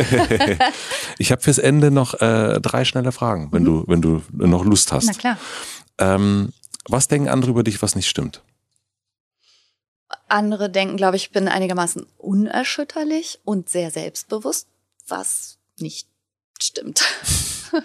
Jedenfalls nicht so sehr. Mhm. Warum, warum denken die das? Ja, das hat immer mit der Außenwirkung zu, zu tun und dem, was andere Leute sehen oder zu sehen kriegen und dem, wie es inside out sieht oder dem, was allenfalls mein Mann von mir weiß. Aber ich glaube, das ist ein Stück weit auch normal, dass man von, an, von außen manchmal, ja, logisch, nur an dem gemessen wird, was auch sichtbar ist. Und von mir sind öffentliche Dinge sichtbar, die dann allein schon, weil sie öffentlich sind, mutig wirken und selbstbewusst, weil warum würde man das sonst machen? Dieses Großmannstum. Mhm. ja, aber so fühle ich mich natürlich nicht rund um die Uhr und immer. Und versuchst du das für die Freunde, Freundinnen zu ändern? Ja, die kennen mich ja, die wissen ja. ja. auch, dass das so nicht stimmt. Mit denen rede ich ja auch über meine Zweifel und über meine Ängste und über meine Unsicherheiten und darüber, was ich mir jetzt schon wieder zugemutet habe, obwohl ich glaube, dass ich das gar nicht kann und solche Sachen, klar. Aber das ist dann sozusagen einfach eher das äh, nächstere Umfeld. Ja. Okay. Mhm. Ähm, auch interessant auf jeden Fall. Ähm, ich frage gerne nach Buchtipps. Mhm. Ähm, welches, du hast auch schon eins, äh, Jalom, Jalom war das, mhm. hast du schon. Und wir haben hier schon einmal stehen, jetzt habe ich es vergessen. John Gottman. John Gottman, genau. Ja, Was das sind so Therapeutenklassiker. Mhm. Ja, äh, uneingeschränkt finde ich super. Was ich jetzt gerade auf dem Tisch liegen habe, ist Rutger Bregmann. Mhm. Im Grunde gut. Ja. Was ich äh, natürlich auch äh, aus fachlichem Interesse interessant finde, weil er ja psychologische sowas wie gesetzte Größen mhm. auseinandernimmt. Mhm. Ne? Also das so bestimmte psychologische Experimente, die unser Weltbild sehr geprägt haben. Annahmen. Und, ja, einfach. genau. Und ich finde es sehr, sehr toll, wie er das hinterfragt und auch nochmal zurechtrückt. Das ist das, was ich jetzt gerade lese. Und ähm, ein Buch, was ich, wo ich noch nicht weiß, ob ich es empfehlen kann, ehrlich gesagt, was aber auch schon auf meinem Tisch liegt, das heißt Look what you've made me to. Also schau, wozu du mich gebracht hast. Und da geht's um Gewalt in Beziehungen mm. und Täter-Opfer-Verstrickungen und so. Ja. Hola. Ja. Auch spannend. Ja. Von wem ist das, weißt du das? Ah, leider gar nicht. Das, das finden wir raus, das packen wir in die Shownotes. Mhm. Und die letzte Frage, stell dir vor, ich habe eine große Plakatwand am Alexanderplatz mhm. und du darfst entscheiden, was dort für alle zu lesen sein wird. Was schreibst du drauf, liebe Franka? Die Antwort auf jede nicht gestellte Frage ist Nein. Da muss ich drüber nachdenken, Moment. Nee, du musst es erklären. Du stehst ja, du sitzt ja vor mir. Also ich, ich finde, das kann man in zwei Richtungen verstehen. Zum einen, wenn du nicht fragst, dann bleibt das Ergebnis bei dem, was du jetzt hast, nämlich Nein. Ja. So. Wenn mhm. du nicht fragst, ist die Antwort immer Nein. Wenn du heiraten willst, aber du fragst nicht, dann bleibt es bei Nein, sozusagen. Mhm. Also wer nicht fragt, wer nicht auf seine eigenen Bedürfnisse hinweist, wer nicht mutig ist, wer nicht für sich einsteht, der kassiert ein Nein, ganz klar. Aber ich mag das gerne auch umgekehrt verstehen, weil ich es in der Therapie sehr häufig damit zu tun habe, dass Menschen, übrigens meiner Wahrnehmung nach häufig auch immer noch überwiegend Frauen, sich sehr viel aufreiben für andere Menschen und aber wirklich aufreiben im Sinne von Aufopferung, im Sinne von über die eigenen Belastungsgrenzen gehen. Alle und genau an dieser Stelle hat die Aufnahme gestoppt, ohne dass ich es mitbekommen habe. Hätte schlimmer kommen können. Auf jeden Fall hätte viel, viel schlimmer kommen können. Und was sehr, sehr schön ist, Franka hat mir den zweiten Teil der Erklärungsantwort einfach nochmal aufgenommen und zugeschickt. Vielen, vielen herzlichen Dank, Franka. Und jetzt kommt dieser zweite Teil. Hallo, lieber Matze. Sehr gerne ergänze ich nochmal unseren aller, allerletzten Satz. Ich bin ganz glücklich, dass ja nur der abgeschnitten war. Stell dir mal vor, wir hätten das halbe Interview jetzt nochmal auf diese Art und Weise machen müssen. Also die zweite Art und Weise, diesen Satz zu verstehen, bezog sich darauf, dass das ein exzellenter Einstieg ist, um Abgrenzung und Nein sagen zu üben und zu üben, besser auf sich selbst aufzupassen, indem man nämlich mal anfängt, auf alles, was man noch nicht mal gefragt wurde oder worum man noch nicht mal gebeten wurde, aktiv irgendwas zu übernehmen, das schon mal nicht zu machen. Also auch da die Antwort auf jede nicht gestellte Frage ist Nein. Und das empfehle ich meinen Patientinnen und Patienten häufig, da einfach mal anzufangen. Sozusagen der sanfte Einstieg in Abgrenzung und Nein sagen. So, ich hoffe, ich habe das jetzt noch verständlich zu Ende bringen können. Ich danke dir für die Einladung, das wunderbare Gespräch, das schöne Interview, für die tolle Atmosphäre, die du geschaffen hast. Danke, lieber Matze, und bis bald. Tschüss.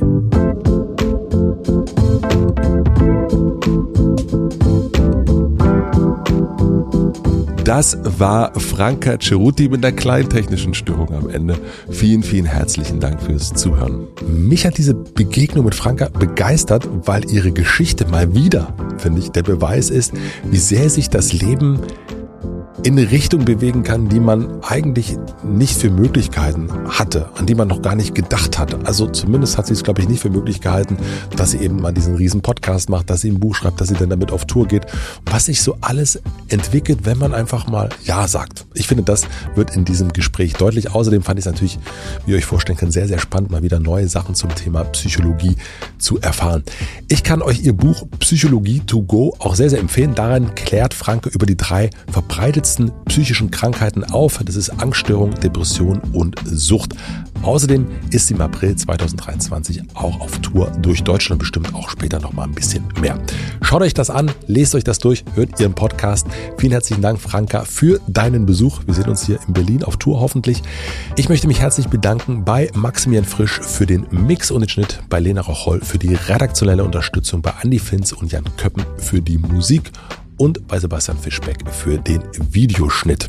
Und dann gibt's heute zum Schluss noch einen Podcast-Tipp zum direkten Weiterhören von den Kollegen und Freunden vom SWR3. Und zwar ist das der Podcast Dark Matters. Vielleicht habt ihr den sogar schon gehört. Ich finde den richtig klasse. Dark Matters beleuchtet nämlich die Arbeit deutscher Geheimdienste anhand einer ja, sehr konkreten und wahren Geschichte. Das ist richtig gut recherchiert, spannend erzählt und wirklich auch krass produziert. Es geht um bekannte und unbekanntere Fälle. Die dienen wiederum als eine Rampe, um tiefer einzusteigen in eine Welt, die ja eigentlich verborgen sein soll. Jede Woche Mittwoch erscheint eine Doppelfolge. Einmal gibt es das als Storytelling-Folge mit der jeweiligen Geschichte und dann gibt es noch eine Interview-Folge mit Hintergrundwissen und Zusatzinfos zum jeweiligen Fall. Moderiert wird das Ganze von Eva Maria Lemke, die kennt ihr, Berliner und Brandenburger vielleicht vom RBB oder von ARD Kontraste. Ich packe euch den Link zum Podcast auch in die Shownotes. Hört da mal rein. Dark Matters fand ich eine richtig, richtig coole Podcast-Produktion. Wir hören uns hier bald wieder. Ich wünsche euch noch einen schönen Tag, eine gute Nacht. Bis bald, euer Matze.